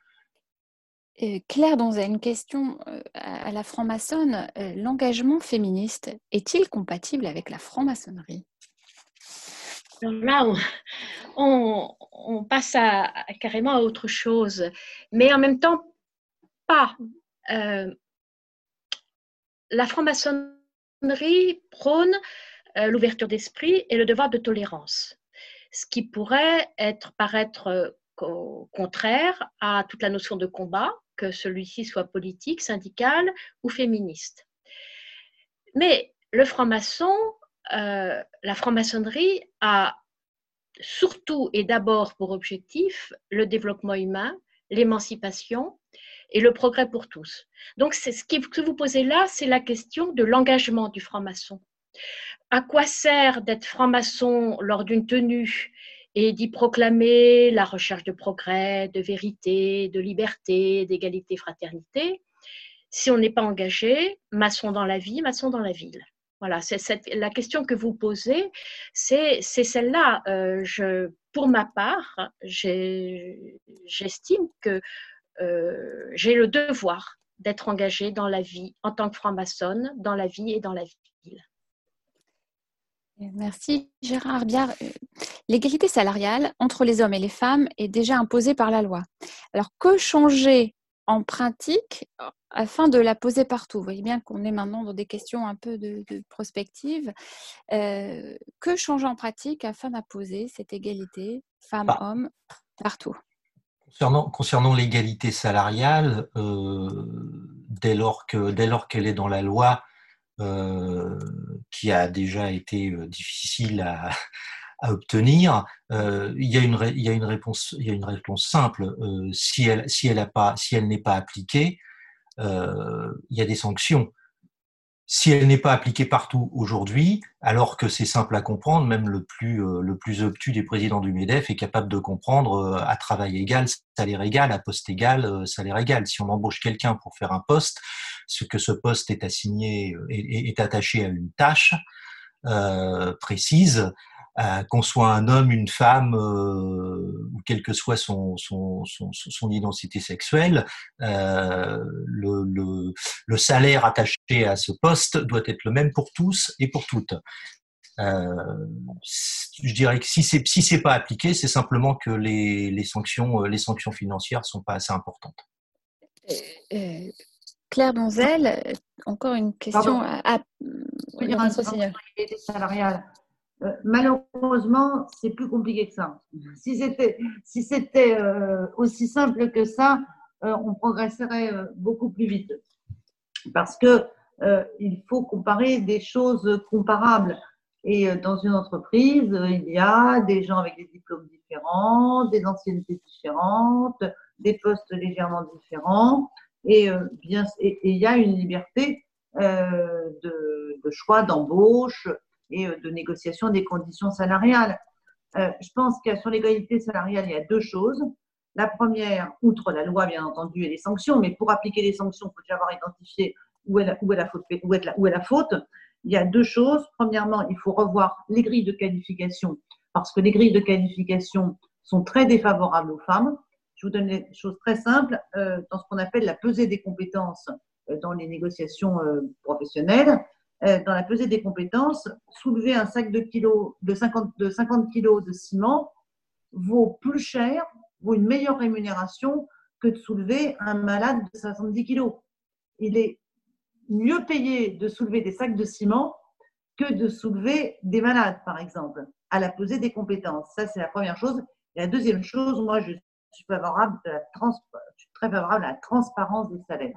Il faut que les salaires soient publics dans les entreprises, tous les salaires. D'abord, ça aidera à la fois à l'égalité salariale, parce qu'il est très fréquent qu'une femme, cadre, euh, catégorie B, enfin, équivalent d'une catégorie B dans la fonction publique, euh, découvre que son voisin de bureau gagne plus qu'elle parce qu'il a oublié sa feuille de paye euh, à la photocopieuse. Et c'est là où elle dit, mais quand c'est pas possible qu'il gagne plus que moi. sinon, elle ne le sait pas. Et la transparence salariale, la publicité des rémunérations, elle permettra à la fois de, lutter contre les écarts trop grands des rémunérations, contre ces espèces de négociations hein, qui se passent entre deux personnes sur les rémunérations, dans lesquelles les hommes sont bien meilleurs que les femmes. Et puis ensuite, elle permettrait aussi euh, de, donner aux femmes toutes les clés euh, des écarts de rémunération dans leur entreprise. Et après, on peut sanctionner. Mais d'abord, il faut, identifier la faute et euh, démonter les mécanismes mis en place qui euh, permettent ces, écarts de rémunération. Et puis après, c'est tous les métiers féminins qui sont les métiers, les métiers du soin, par exemple, qui sont, déqualifiés et donc sous-payés. Alors, est-ce qu'ils sont sous-payés parce qu'ils sont déqualifiés ou est-ce qu'ils sont déqualifiés parce qu'ils sont sous-payés? C'est une, une dynamique dialectique. Et une question à Claire Donzel qui, qui n'a pas beaucoup parlé. Euh, est-ce qu'un franc-maçon peut ne pas être féministe? Avant, de, vous répondre directement à, cette question, je vais, compléter, euh, si je peux me permettre, ce qu'a dit Laurence, c'est-à-dire que euh, la crise qu'on vient de connaître a montré euh, que les, les, premiers de corvée étaient les premières de corvée, hein, et qu'il va falloir peut-être pour l'avenir euh, revoir la hiérarchie des métiers et des rémunérations qui, euh, entre les métiers qui, qui, ont prouvé leur utilité sociale et qui ont assuré notre survie, et, puis des métiers qui sont habituellement plus valorisés et qui pourtant là euh, ont, pu, ont pu se, soustraire à la, à, la survie des autres. Alors, est-ce que un franc-maçon ne pas être féministe ben, Avec ce que je vous ai dit tout à l'heure, euh, c'est évident que pour moi, un franc-maçon ne peut être que féministe, parce que c'est un homme ou une femme qui a été pris de justice et, d'égalité. Cela dit, la question que vous soulevez soulève la, la, question de la, mixité de la franc-maçonnerie. Euh, on peut comprendre que euh, des hommes d'un côté, des femmes de l'autre, et souhaitent travailler en maçonnerie euh, entre eux, à l'abri des regards, de, des, rapports de séduction, disons et de l'altérité suprême qu'est la, différence des sexes. Moi, je voudrais simplement, je suis dans une obédience mixte, et je voudrais simplement souligner la richesse de la mixité en loge. Euh, quand euh, un frère ou une sœur fait une planche, ce qu'on appelle une planche, c'est-à-dire une petite conférence qui va, donner l'occasion de, aux, autres, membres de la loge de, de, l'enrichir et de débattre, il y met un peu, même beaucoup de lui-même.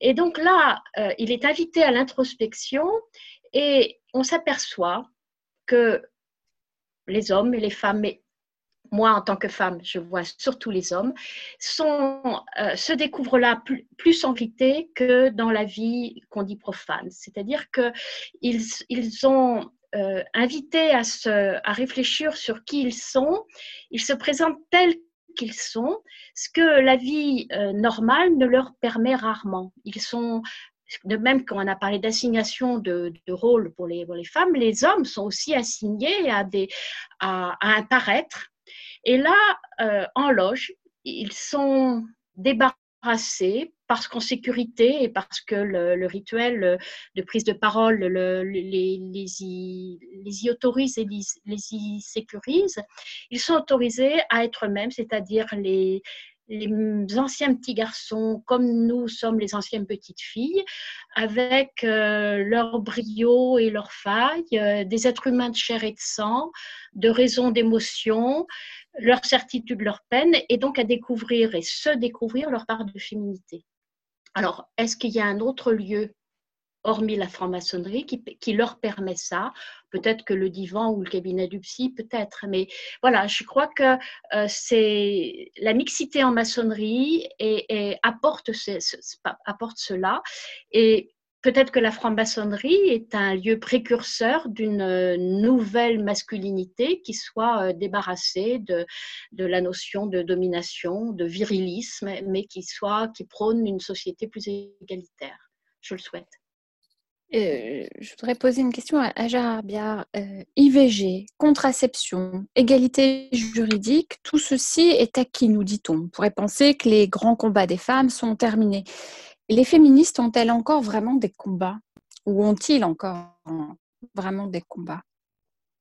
Euh, Oui, bah, il me semble parce que sinon on n'aurait pas, vu surgir le mouvement MeToo. qui a fait sauter un couvercle sur une cocotte minute qui était qui était sous pression depuis depuis des millénaires pour tout dire et, euh, et, pour mettre, pour mettre, euh, en gros, pour, euh, ça a eu vraiment l'effet d'une cocotte minute parce que ça, ça en a mis vraiment partout. Et c'est très bien d'ailleurs parce que ça, ça a déclenché, ça a déclenché des débats, ça a déclenché des débats passionnés où chacun a pu dire tout et n'importe quoi aussi. Euh, mais euh, mais euh, évidemment les, les, féministes les, féministes ont, encore des combats. Et le premier le un des un des combats un des combats qui est sans doute le plus difficile qui est sans doute le plus difficile à mener c'est celui qui, qui concerne qui touche la qui touche précisément l'intimité, qui touche précisément le, le, le rapport, le, le, rapport dans, dans, le couple, dans le, dans le, dans le quotidien et aussi sur euh, sur l'idée euh, sur l'idée de ce qui est euh, de ce qui est de ce qui est normal et de ce qui ne l'est pas. De ce qui est normal pour un pour un homme et de ce qui est normal pour une femme. Par exemple, on trouve, il y a des choses, il y a des choses que, notamment dans l'espace public, une, une, femme peut plus difficilement faire qu'un homme. Des choses toutes bêtes que, que je n'appellerais pas moi des privilèges, comme euh, s'asseoir sur un, sur, un banc, euh, sur un banc public euh, dans, un, dans un parc et, lire un livre. un homme peut faire ça sans, sans, même, sans même y penser. Il y a très peu de risques que quelqu'un vienne lui demander au bout de cinq minutes s'il veut, veut aller prendre un verre. Or, c'est pas, c'est jamais le cas pour une femme. C'est très rarement le cas pour une femme. Donc, euh, tout, et c'est pas un privilège de s'asseoir sur un banc pour euh, pour lire un livre euh, au soleil. C'est juste c'est juste normal. Donc, ça fait partie aussi des ça fait partie aussi des combats. Alors, c'est vrai que c'est moins c'est moins évident que que les que les violences, mais c'est une violence. ne pas pouvoir ne, ne, ne pas pouvoir être ce qu'on a envie d'être au quotidien. Je sais pas bien sûr, bien sûr, oui, je pensais que vous, vouliez continuer. Euh, une question euh, un peu euh, dérangeante peut-être à, Laurence Rossignol. À l'occasion du débat sur la réforme constitutionnelle, réforme qui n'a pas vu le jour, appelons-le, puisqu'elle s'est arrêtée en cours d'études, d'examen, la députée LREM Isabelle Roche a déposé un amendement afin de féminiser les terminologies dans la Constitution, afin de rendre visibles les femmes, je cite on n'est pas dans le symbole, là. Ce genre d'initiative sert-il réellement la cause des femmes? Alors, pour euh, toute cette histoire euh, autour de la féminisation euh, des noms de métiers, de la, de, par exemple, et puis aussi de l'écriture dite inclusive, dont on peut faire un usage plus ou moins rigoureux. On peut, écrire, on peut écrire un petit peu en écriture inclusive, on n'est pas obligé de tout faire en écriture inclusive, mais je peux vous assurer que moi, je ne commence, je n'écris plus quand je m'adresse aux gens comme si je ne m'adressais qu'à des hommes. C'est plus possible. Euh, je m'adresse à des élus qui sont mesdames, je mets mesdames les élus, mesdames et messieurs, mesdames et messieurs les élus. Je peux pas, je, je, quand je, j'évoque les gens à qui je m'adresse, je peux pas continuer d'utiliser le neutre euh, qui est en réalité le masculin. Pour, je sais qu'il est, il est, il est de bon ton de trouver que l'écriture inclusive, euh, c'est, c'est un, un passe-temps ou une petite obsession de féministes radicales qui perdent leur temps, mais il faut toujours se rappeler comment les règles de grammaire ont été construites. elles n'ont pas été construites, elles, ne se sont pas construites naturellement. la règle qui dit que le masculin au pluriel l'emporte toujours sur le féminin est une règle de grammaire qui a été décidée par l'Académie. Il faut relire les textes de, l'époque, c'était sous Richelieu, sous ton contrôle, Claire, les textes de l'époque, et il était bien question pour les, pour les, pour les auteurs de ces règles de grammaire de ramener les femmes à leur place, c'est-à-dire une place subalterne et secondaire, c'est explicite dans, leur, dans leurs travaux, et que la grammaire consacre bien l'infériorité des femmes dans la société. Euh, donc cette grammaire-là, elle n'est pas neutre, elle est orientée, construite pour jamais, que nous n'oublions jamais que les femmes sont inférieures des hommes. Et comme vous expliquez à des enfants en CE2 que euh, le masculin l'emporte sur le féminin, eh il faut avoir beaucoup d'imagination quand on a un enfant pour comprendre que c'est une règle qui ne vaut que pour la grammaire. Que pour la grammaire. On comprend que le masculin l'emporte sur le féminin. Et puis ça tombe très bien parce que c'est exactement ce que les enfants constatent quand ils sortent de l'école et qui regardent la manière dont le monde est organisé autour d'eux. Ils vont constater également qu'en général, les hommes l'emportent sur les femmes, que ce soit dans, la manière dont ils occupent les postes les, plus importants, dont on les montre dans, la création scientifique, dans l'histoire, dans la création en général, dans la représentation politique. Il est évident que la règle de grammaire correspond exactement à un état du monde voulu et qui perdure. Donc, la question de la, du des règles de grammaire et en particulier, pourquoi on ne prend pas, pourquoi on prend pas en, en, termes de pluriel la règle du plus grand nombre? Comment expliquer quatre filles et un garçon sont partis IS Pourquoi IS Pourquoi pas IES Il y a quatre filles et un garçon. Ce serait la, règle de, la majorité dans le pluriel serait infiniment plus proche du réel de ce que, la langue décrit que des fantasmes euh, masculinistes des auteurs de la grammaire il y a plusieurs siècles. Donc oui, euh, non, je ne pense pas que ce soit un combat inutile. Ça fait partie de l'ensemble des combats. Et en matière de féminisme, rien n'est inutile. Parce que le, patriarcat, la misogynie, et c'est toute la difficulté qu'on a, nous les féministes, est un ensemble systémique dans lequel chaque petite pièce du puzzle est totalement, euh, s'imbrique totalement avec une autre pièce. Et donc, on, est, on est toujours obligé de déconstruire l'ensemble du système. Donc, à chaque fois qu'on identifie une pièce du système, il faut essayer de, la, de la, sortir, de la détruire et de la remplacer par une autre pièce. Et c'est pour ça que le féminisme a encore malheureusement et heureusement en même temps, parce que c'est magique le féminisme, beaucoup de, travail, de champs euh, devant, devant nous, on a encore beaucoup de, perspectives parce qu'à chaque fois qu'on pousse une porte et qu'on pense avoir découvert quelque chose, on s'aperçoit qu'on a en fait ouvert une, on a poussé une porte qui va ouvrir sur une autre porte. Et c'est ça qui est intéressant et c'est ce que les femmes en font qui est intéressant aussi. Alors justement, je vais demander à Gérard Biard, euh, qui est journaliste, de réagir. Vous êtes rédacteur en chef de Charlie Hebdo. Euh, vous en pensez quoi de l'écriture inclusive euh, moi, je serais, je serais assez sur, sur, le, sur la ligne de, Florence Rossignol, même si, enfin voilà, je, je, trouve que certains, certains en font un usage parfois un tout petit peu, un tout petit peu trop, je dirais, caricatural, mais mais c'est mais c'est utile et c'est indispensable.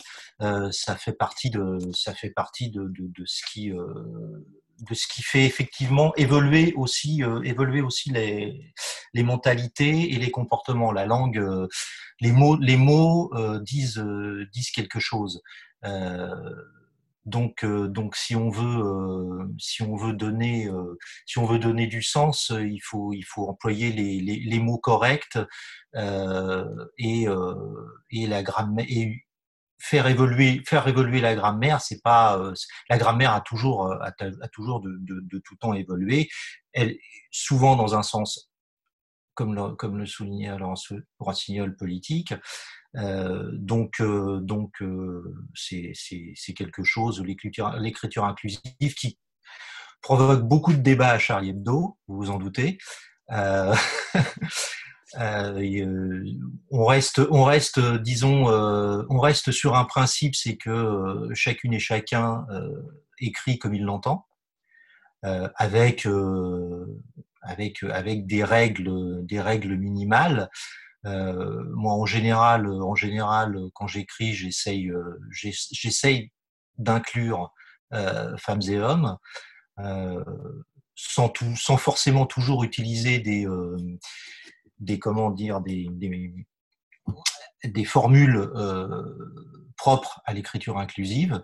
Euh, mais euh, mais j'essaye j'essaye en tout cas et pour ce qui est de pour ce qui est de la féminisation féminisation des des, des noms des noms masculins et notamment des noms des métiers c'est quelque chose que moi personnellement je fais systématiquement. Mmh merci. encore une question dérangeante pour Claire Donzel. les femmes sont-elles initiables en maçonnerie? C'est un vieux débat. je, suis vraiment gâtée dans les questions qui me sont réservées. En même temps, c'est normal que, que, que, la parole enfin, sur le, débat soit, soit principalement euh, attribuée à Laurence Rossignol et Gérard Biard, qui sont quand même des, des gens de très grande qualité. Claire, je ne peux pas répondre aux questions auxquelles tu réponds, toi. C'est ça le problème. Eh oui. questions auxquelles toi seule peux répondre. Oui, Laurence. Euh, je voudrais quand même, euh, puisqu'on approche de la fin de ce débat, remarquer qu'un certain nombre de mots-clés ont, été prononcés, les mots d'assignation, d'inégalité, de masculinisme, de domination, de système. Et tout ça, ça s'appelle le sexisme ordinaire et qui est tellement ordinaire que les uns et les autres, les unes et les autres, on, le, y contribue, même malgré nous, même nous féministes. Alors pour répondre, est-ce que les femmes sont initiables en maçonnerie? Bah, C'est une des questions qui agite la franc-maçonnerie, qui a agité une désobédience euh, depuis une, dizaine, une quinzaine d'années. Euh, comme l'Église a pu s'interroger par le passé, semble-t-il, savoir si les femmes avaient une âme. Est-ce que les femmes ont une âme Est-ce qu'elles sont initiables? Euh, Alors, la, franc-maçonnerie que nous vivons, nous, euh, de type français, mixte, où les femmes sont des sœurs parce qu'elles sont initiées, euh, est minoritaire dans le monde. Hein. c'est la, maçonnerie anglaise qui est réservée aux seuls hommes, de par son histoire, qui est majoritaire.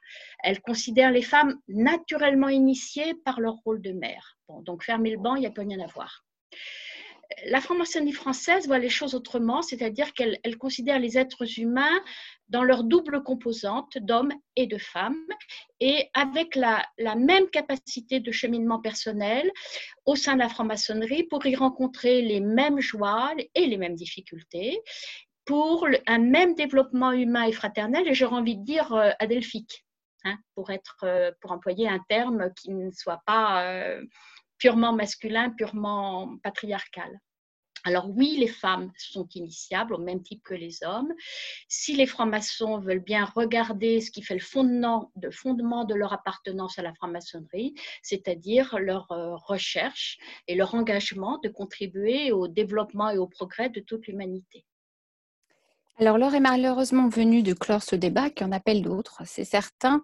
Nous ne pouvons malheureusement pas tout traiter en une heure. C'est un sujet sur lequel la GLMF est particulièrement impliquée. Nous y reviendrons. Cette question est aussi régulièrement traitée dans les loges. merci à vous trois pour ces échanges riches. Avant de poursuivre notre émission avec les chroniques francs-maçons célèbres et humour entre autres, je vous propose d'écouter l'hymne des femmes, Debout les femmes, que le groupe Brigitte a réarrangé en 2018 au, profit de la Maison des femmes.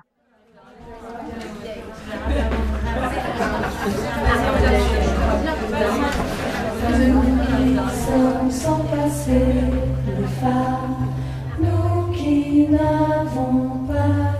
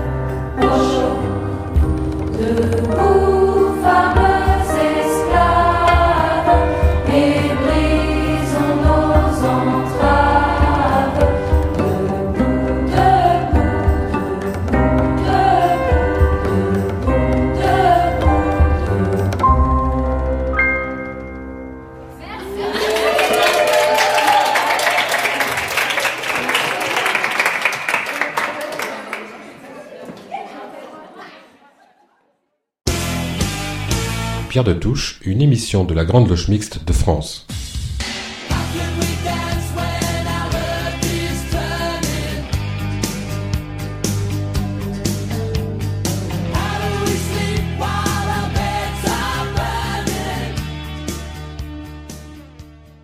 Depuis plusieurs semaines, Pierre Yana consacre ses chroniques aux intellectuels. Ce matin, il a souhaité évoquer Pierre Rosan Vallon. Historien et sociologue français, Pierre Rosanvallon est connu pour ses travaux sur l'histoire de la démocratie et du modèle politique français, ainsi que sur le rôle de l'État. Il occupe depuis 2001 la chaire d'histoire moderne et contemporaine du politique au Collège de France, tout en demeurant directeur d'études à l'École des hautes études en sciences sociales. Pierre Yana. Les intellectuels, troisième épisode, notre histoire intellectuelle et politique de 1968 à 2018 écrite par Pierre Rosin-Vallon, Pierre Yana. On peut, sans crainte de vraiment se tromper, retenir Michel de Montaigne comme le modèle historique de ce que l'Europe nommera à la fin du XIXe siècle les intellectuels. Il s'agit d'un type de penseur qui interroge le prince, les mœurs de son temps et en fin de compte toute l'humanité, avec curiosité et aplomb.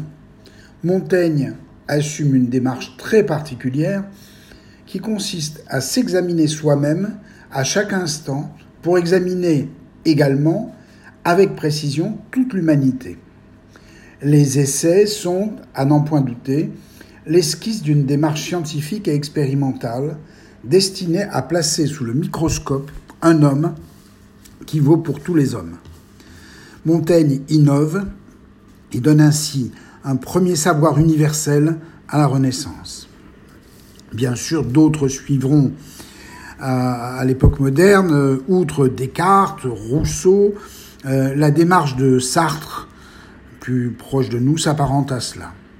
Il en va de même, selon moi, pour Pierre Rosanvallon, grand intellectuel de notre temps, placé à la croisée des chemins de la pensée, professeur au Collège de France, Rosanvallon part de son propre itinéraire de formation et d'action. Questionneur de la pensée politique et de la démocratie, Rosanvallon éclaire l'esprit d'une génération, celle de l'après-guerre en France, avec ses engagements, ses certitudes, ses illuminations et ses impasses.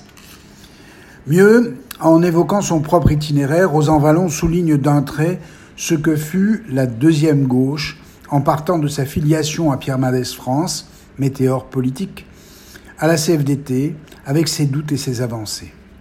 Rosan Vallon parle de soi pour parler des autres et des métamorphoses en France de toute une société. Euh, le jeune Rosan Vallon euh, est élève à l'école des hautes études commerciales, HEC. Il choisit à la sortie de ses études de rejoindre la CFDT, euh, c'est un parcours atypique d'un futur intellectuel non conformiste.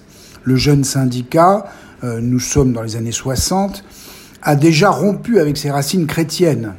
Il entend devenir un collectif à même de penser et l'évolution du capitalisme et la condition ouvrière.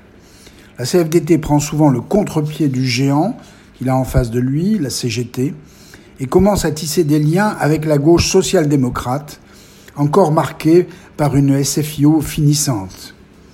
Rosan Vallon, qui prend en charge les revues du syndicat, construit autour d'Edmond Maire un creuset de pensée et un collectif de réflexion qui va s'ouvrir à plusieurs courants, à Mendes France sans doute, mais également au petit PSU, le Parti socialiste unifié, qui rassemble des dissidents du socialisme en rupture avec la SFIO de Guimolet. C'est bien sûr ici le cas de Mendes France. Le PSU rassemble aussi des trotskistes, des maoïstes, voire des militants syndicaux, principalement de la CFDT ou de l'UNEF, l'Union nationale des étudiants de France. Cette proximité permet aussi le rapprochement avec des personnalités comme celle de Michel Rocard, qui a été un ami proche de Rosan Vallon, Rocard, haut fonctionnaire réformiste, ou encore Patrick Vivray. Le maître mot y est l'autogestion oriflamme importante puisque le concept introduit un principe démocratique neuf ainsi qu'un nouveau regard sur les expériences de l'Est, entre autres sur celle de la Yougoslavie, et l'histoire du mouvement ouvrier. Ainsi, Rosan Vallon, en opérant sa propre rupture avec le marxisme, trouve dans ce creuset l'occasion de penser autrement le réel, tandis que son syndicat se construit partout en France. Les événements de mai 68 vont permettre à tout à la fois une présence forte de ce courant politique et une vraie prise de distance avec le PCF et la CGT qui portent d'autres dimensions du même mouvement ouvrier. Rosan Vallon est à la fête, plusieurs intellectuels majeurs sont ses interlocuteurs choisis, Michel Foucault en particulier, mais qui ne fera jamais partie de la deuxième gauche même s'il sympathise avec elle, Claude Lefort, Cornelius Castoriadis, qui sont euh, ses maîtres. Ces deux derniers sont issus du petit groupe Socialisme ou Barbarie, euh, qui euh, a laissé des, des, traces dans la pensée de la gauche. Nombreux sont ceux qui s'appuient sur ce groupe pour penser l'URSS, pour penser le goulag, en particulier après l'apparition de l'ouvrage de Solzhenitsyn, L'archipel du goulag. Deux phénomènes se produisent en même temps la signature du programme commun de la gauche, après la création du PS, et l'effondrement progressif du PCF, en particulier après la victoire de la gauche en 81. Pourtant, au cœur des sphères du pouvoir, Rosan Vallon refuse toute responsabilité au sein du gouvernement ou des cabinets ministériels. Pourtant favorable au gouvernement d'union de la gauche, il est persuadé qu'il faudra des penseurs, ou mieux, des intellectuels, pour accompagner avec un sens critique aiguisé cette gauche qui arrive. Deux options se présentent à cette gauche. La blitzkrieg, la guerre éclair, celle d'une gauche qui fait avancer par raide le sort de la classe ouvrière, quitte, comme ce fut le cas pour Blum ou Mendes, à ne pas rester au pouvoir, ou très peu. L'autre option consiste à réformer en s'installant au pouvoir durablement, Ce fut ainsi le choix de François Mitterrand et du PS. Le risque ici était bien sûr de trahir les programmes et les idéaux de la gauche. La marge de manœuvre est étroite et le risque historique considérable. En stigmatisant la jachère des idées, l'essoufflement, puis l'engourdissement, Rosan Vallon explique tout à la fois le recul de la gauche en France dans les années 80 et 90, le maintien des archaïsmes et surtout le retour du jacobinisme, alors que la décentralisation était un marqueur très fort de cette deuxième gauche, enfermée dans les querelles d'appareils, là où, à ses débuts, elle faisait preuve d'innovation. Il va sans dire que Rosan Vallon prend ici sa part d'erreur et d'incompréhension, sans jamais rejeter sur autrui la responsabilité de l'échec. Dans la dernière partie de l'ouvrage, qui s'intitule Un nouveau cours intellectuel et politique, l'auteur analyse avec précision les notions de notre époque, le national-populisme et ses raisons, le social-libéralisme et la tâche des intellectuels, en particulier en ce qui concerne l'analyse des différentes modalités de l'individualisme contemporain. Il n'empêche, Rosan Vallon, cet intellectuel-là, avec ce parcours-là, ne manque jamais de proposer des tâches pour tous, des missions pour la gauche et pour la République. Il a fortement en tête l'émancipation de l'humanité. Son parcours éclairant aide à penser le monde et à penser notre humanité. Bon dimanche à tous. Nous avions consacré le débat de la semaine dernière à la coopération internationale. Christian Vienne a souhaité prolonger la réflexion en s'interrogeant sur l'idéal maçonnique et la dette des pays en voie de développement. Christiane Vienne. Bonjour à tous, Christiane Vienne pour la chronique internationale. Aujourd'hui, je vous parlerai d'idéal maçonnique et de dette des pays en voie de développement. Euh, vous allez me dire que vous ne voyez pas le lien entre les deux, mais je pense qu'il y en a un et je vais essayer de vous le montrer. D'une manière générale, je pense que nos idéaux sont plus grands que nous. C'est la raison pour laquelle nous ne les dépassons jamais et que nous essayons toute notre vie d'être tant soit peu à la hauteur. Leur impact le plus important, c'est de nous tirer vers le haut, parce qu'ils nous poussent à ne pas vivre au ras des pâquerettes, mais à vivre plus haut.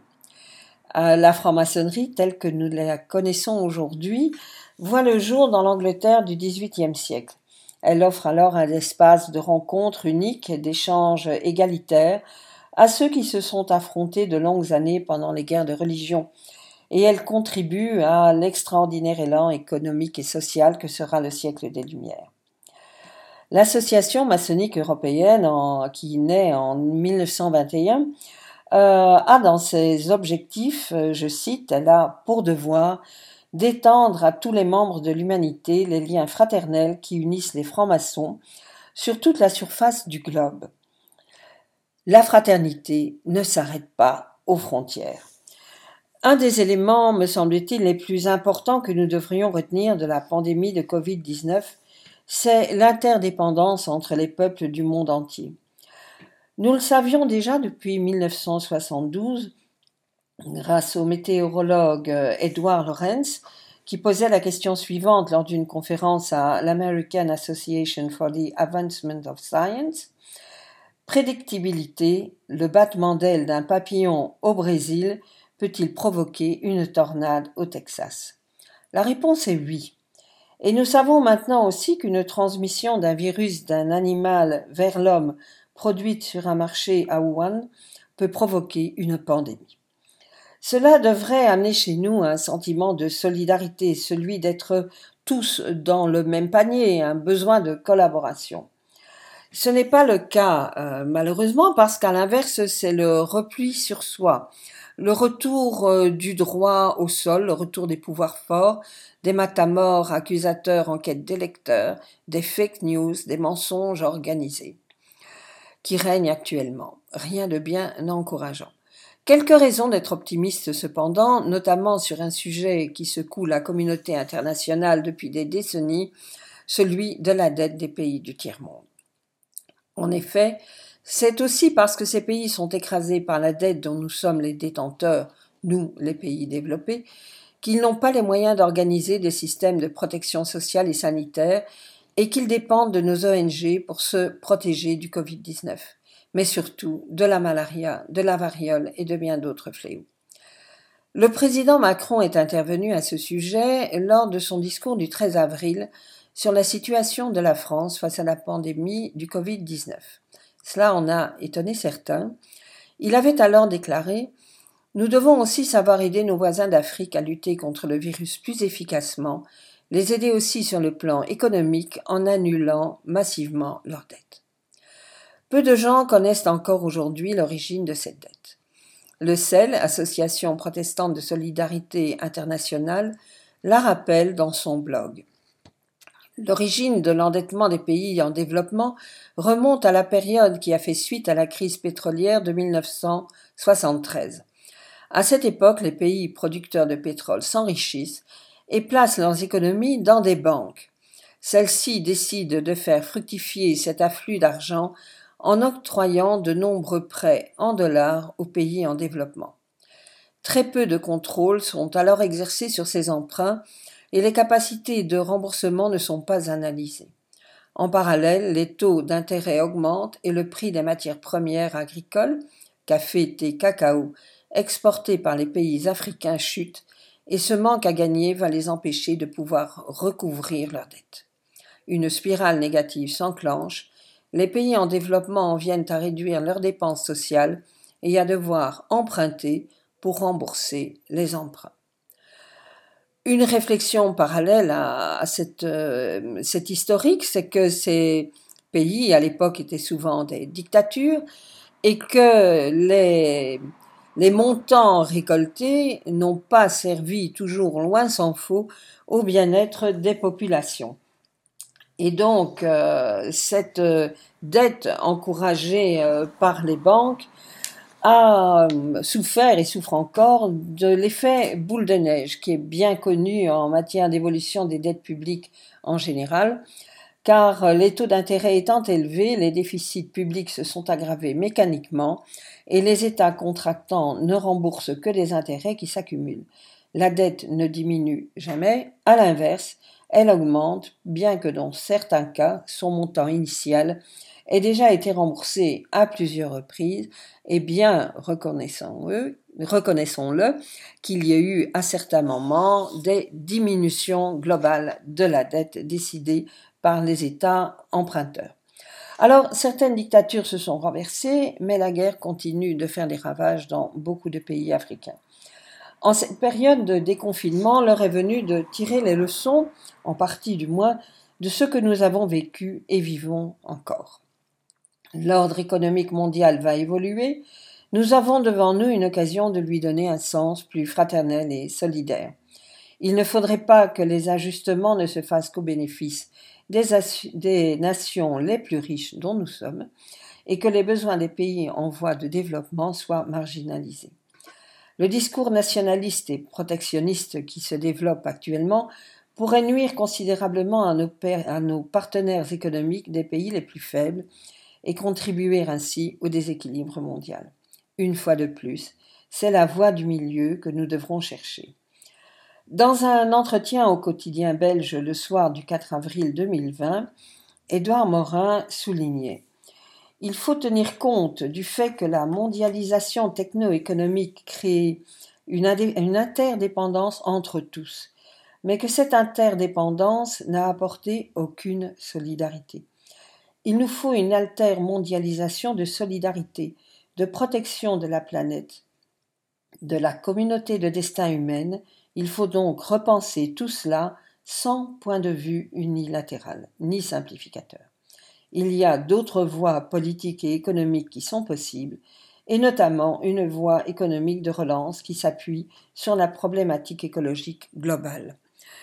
Une nouvelle politique de civilisation autour de valeurs comme la liberté, la fraternité, la solidarité, comme je l'ai développé dans la voie, rappelle-t-il, est possible. Je l'espère, je le voudrais, mais je ne veux pas surestimer les forces positives.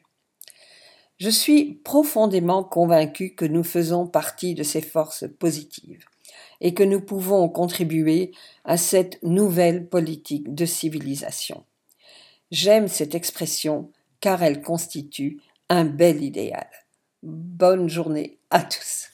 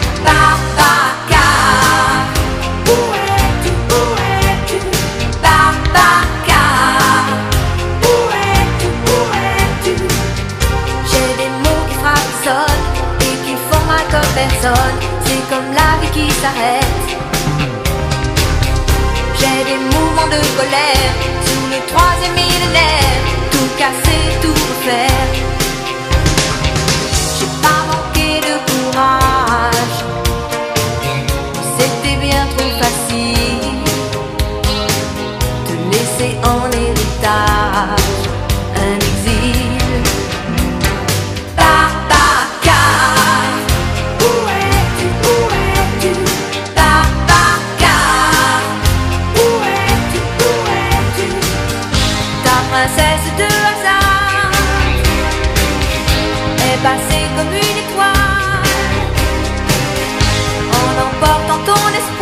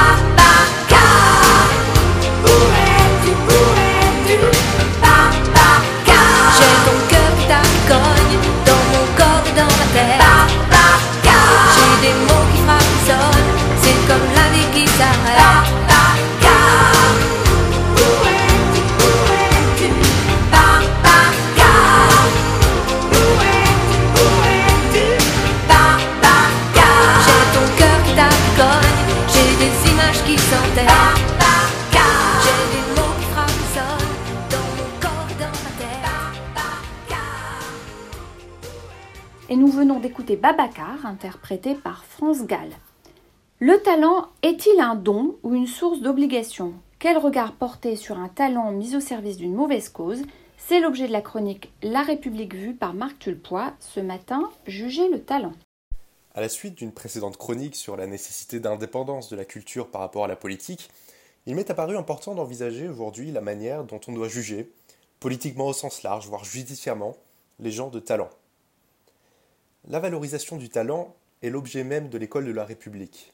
Chaque personne se voit enseigner, en tout cas en principe, les éléments fondamentaux de la pensée qui lui permettront de laisser se déployer son talent, qui jusqu'alors ne demeurait qu'à l'état de puissance. Il devient alors un homme libre. L'école méritocratique est ainsi faite, chaque talent a l'occasion de s'exprimer, et les plus talentueux sont appelés aux plus enviables positions. Il est cependant faux, à mon sens, de considérer que les meilleurs talents bénéficient d'une position confortable, puisqu'il est dans la nature de la méritocratie de les amener à exercer des responsabilités. Que serait après tout la République sans que des talents individuels soient mis au profit du plus grand nombre? D'ailleurs, une partie du mal actuel de l'école et de la République en général procède d'un double mouvement. D'une part, l'école a abandonné l'idée d'enseigner les humanités, considérées comme discriminatoires alors qu'elles n'ont pour objet que de gommer les inégalités initiales. D'autre part, la défiance actuelle envers les élites, terme utilisé pour désigner sous une fausse unité ce qui est largement épars, remet en cause la méritocratie. Nul n'accepte de considérer quelqu'un comme plus méritant que soi, alors même que nombreux seraient ceux qui refuseraient les importantes responsabilités qui en découlent potentiellement. Une fois posé le cadre de l'expression du talent, il importe d'interroger le regard que l'on porte sur cette expression. Entrent alors en scène les cas épineux des talents français ayant collaboré lors de la Deuxième Guerre mondiale. Pour les lettres Céline, Brasillac ou pour la fonction publique Papon, pour les arts performatifs Charles Trenet ou encore Maurice Chevalier. Les exemples sont si nombreux qu'il est impossible de poser sur eux un regard unique. On peut cependant procéder par intention, en distinguant ceux qui ont collaboré par passivité, en tenant compte d'une situation existante si indigne soit-elle, de ceux qui ont collaboré par conviction. Il n'est alors aucune commune mesure entre les agissements d'un simple fonctionnaire passif et ceux de Papon, de même qu'il n'est aucune commune mesure entre ceux de Chevalier et Trenet et ceux de Brasillac. Cette distinction est d'ailleurs celle qui a été utilisée en grande partie par le général de Gaulle afin de statuer sur les demandes de grâce ou de commutation de peine, acceptant 1303 recours sur 2071, moyennant également quelques arrangements politiques avec les forces qui composaient alors le gouvernement provisoire de la République française. Le cas le plus emblématique de recours, cette fois refusé, fut celui de Robert Brasillac, qui finit fusillé le 6 février 1945 au fort de Montrouge. Son parcours est celui du plus fervent des collaborateurs. Comme rédacteur en chef du journal Je suis partout, il cite nommément des juifs, des résistants ou des maçons et les destine à une mort certaine.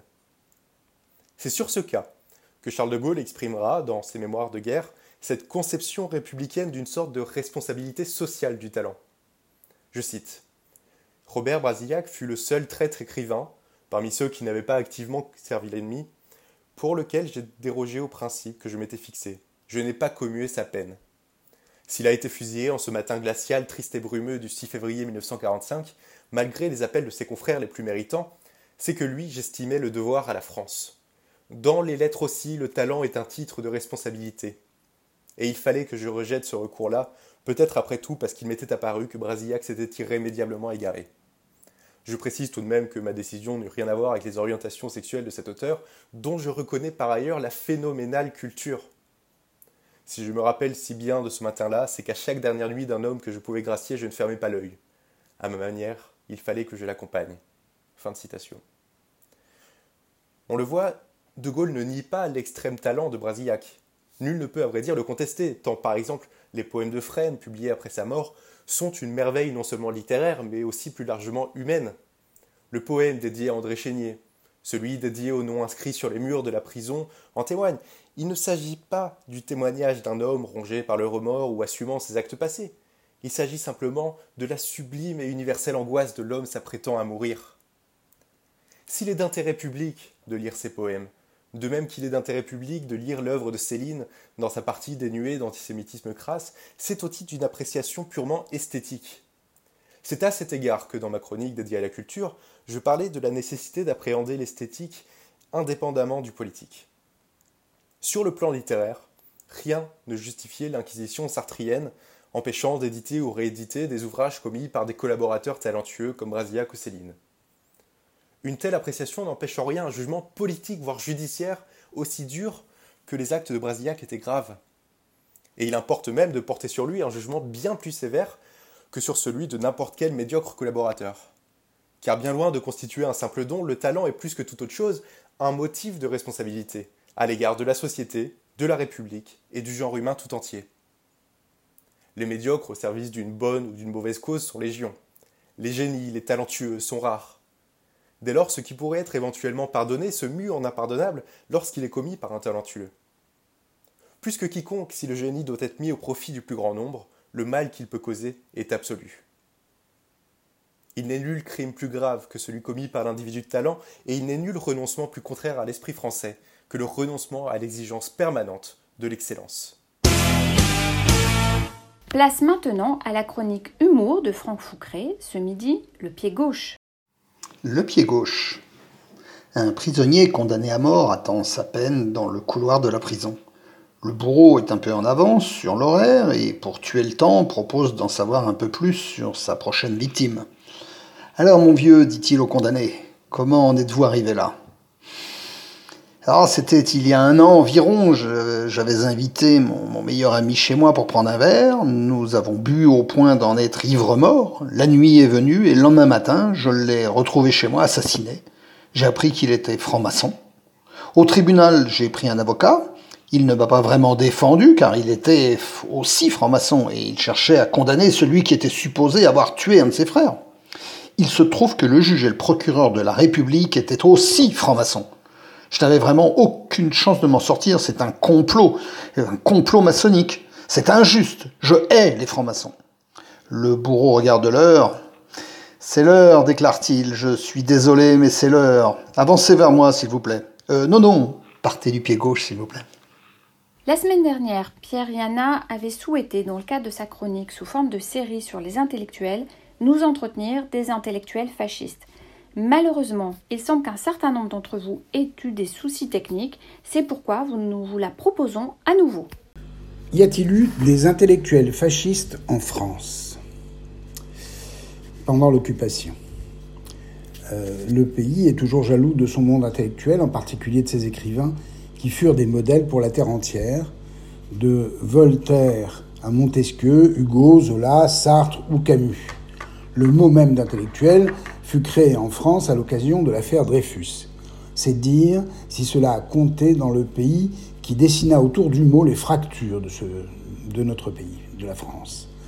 Mais le terme a longtemps été accolé au progressisme, voire à la gauche républicaine. Alors penser des intellectuels fascistes, c'est-à-dire des partisans du mal, voire de l'horreur, c'était impossible.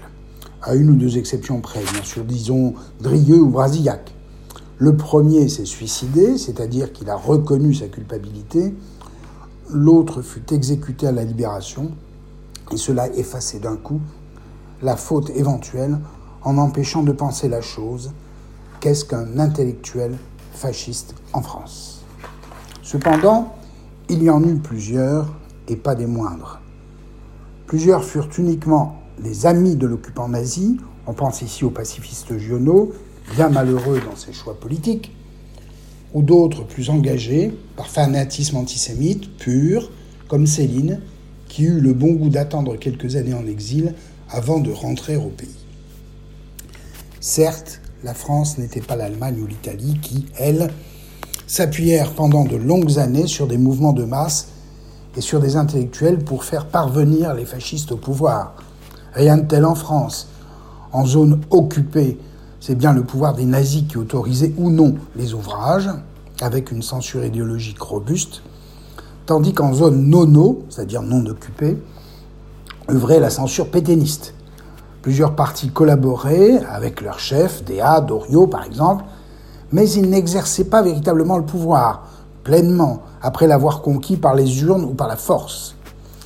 La divine surprise de la collaboration, comme disait Maurras, n'avait pas entraîné de nombreux intellectuels collaborateurs. Il y en eut cependant, et parmi eux Maurice Blanchot, l'un des non-conformistes des années 30, issu des courants proches de l'action française, rédacteur en chef de l'Insurgé, journal d'extrême droite, qui avait une forte connotation antisémite. Blum y était sa tête de turc. Blanchot était un journaliste de talent, un polémiste redouté, mais aussi un critique littéraire de haut vol. Il publie son premier roman, Thomas l'Obscur, au début de la collaboration et occupe des places d'importance pendant la période. Directeur de Jeune France, un mouvement maréchaliste qu'il abandonnera assez rapidement, donc directeur de Jeune France au premier mois de l'occupation, pressenti par Gaston Gallimard, par euh, Jean Pollan, pressenti donc pour diriger la NRF, la Nouvelle Revue Française, qui est le, drapeau de la maison Gallimard, qu'Andrieux veut abandonner cette tête. Il prête sa plume à plusieurs grands journaux pour y tenir une rubrique littéraire et diplomatique. Blanchot, comme plusieurs extrémistes, rejoint la résistance vers 1943 après avoir été le parangon de l'extrême droite jusqu'au milieu de la guerre. Comment donc appréhender ces milieux intellectuels? Deux voies se présentent. La première, qui détermine des groupes d'influence, des attaches, des représentations ou des prises de position publiques. On aura en tête euh, la place de Drieux-La Rochelle ou de euh, Ramon Fernandez au PPF, Parti populaire français de Jacques Doriot. La seconde voie, qui, chez les artistes, particulièrement les écrivains, détermine des esthétiques influencées par le fascisme en France. Nous choisirons ici la première voie et, euh, dans un autre temps, la seconde voie. Mieux, pour ce qui concerne Blanchot, comme quelques autres, une amitié très particulière avec Emmanuel Lévinas, philosophe juif militaire, prisonnier pendant la guerre, marque une opposition, au moins un contraste, qu'il convient de regarder de près. Dans Pour l'amitié, qui est un ouvrage de 1993 avec une reparition en 2000, Maurice Blanchot conclut l'ouvrage ainsi. C'est là mon salut à Emmanuel Lévinas, le seul ami, ah ami lointain, le seul ami que je tutoie et qui me tutoie. Cela est arrivé non pas parce que nous étions jeunes, mais par une décision délibérée, un pacte auquel j'espère ne jamais manquer. Magnifique propos qui confirme le lien étroit qui unit les deux hommes. Ils se sont connus à l'université de Strasbourg dans les années 30. Blanchot, étudiant brillant, formé en province, venait conclure un parcours, de philosophie, tandis que Lévinas, étudiant lituanien, venait lui aussi clore sa formation philosophique en Alsace. Ils se sont retrouvés ensuite à Paris où Blanchot fréquentait les cercles extrémistes de droite, ce qui n'échappa pas à Lévinas, qui mentionne ce fait, euh, mais sauve son amitié. Pendant l'occupation, Blanchot, pourtant proche de milieux très antisémites, sauva la vie de la femme de Lévinas et de sa fille, alors que le philosophe était enfermé dans un camp de prisonniers.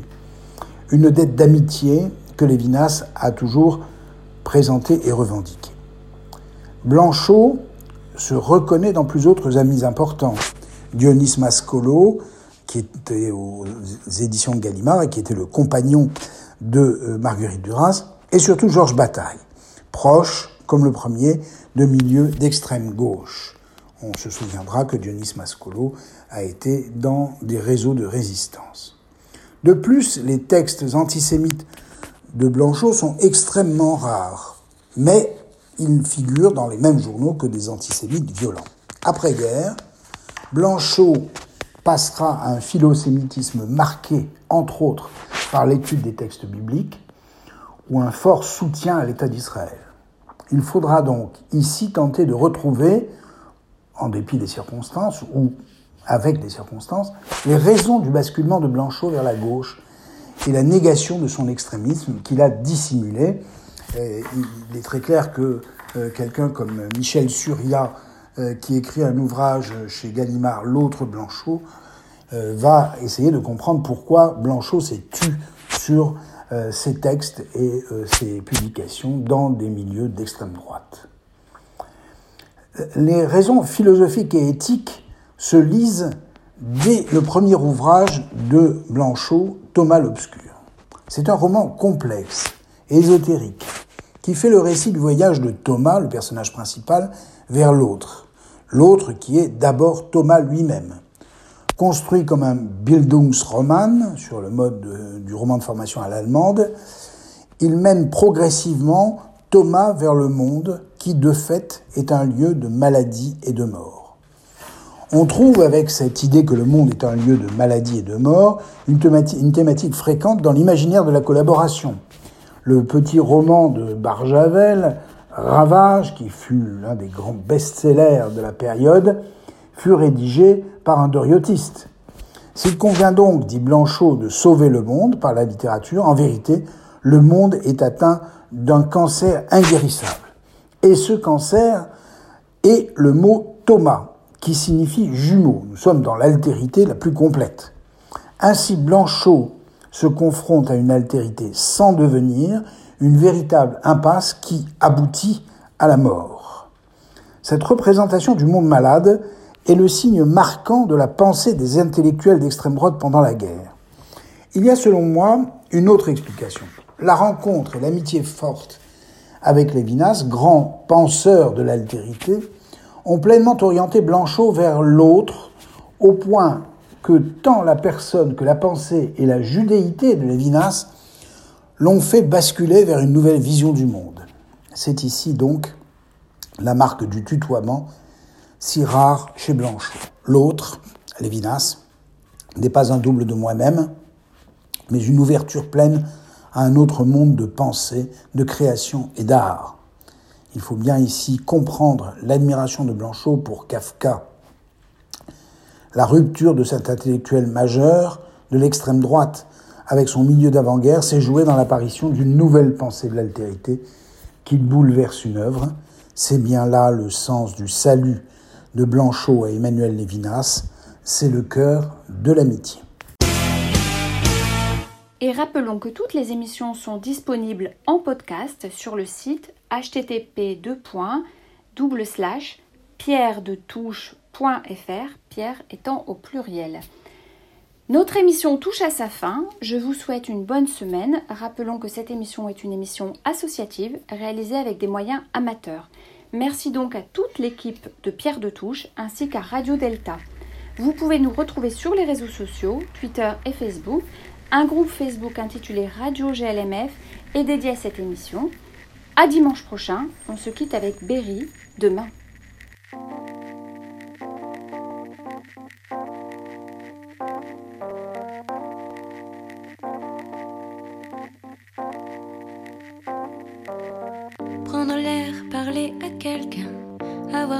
D'aller plutôt bien. Déjeuner, y penser au moins, tenir, tenir, tenir. Debout et demain, décoller de mon traversin. Faire une liste de trucs qui vont bien. M'y tenir, essayer au moins, tenir, tenir, tenir. Debout et demain, prendre un thé et puis prendre un bain. Me coiffer, essayer au moins. Balancer tous ces vieux machins, tenir, tenir, tenir. Debout et demain.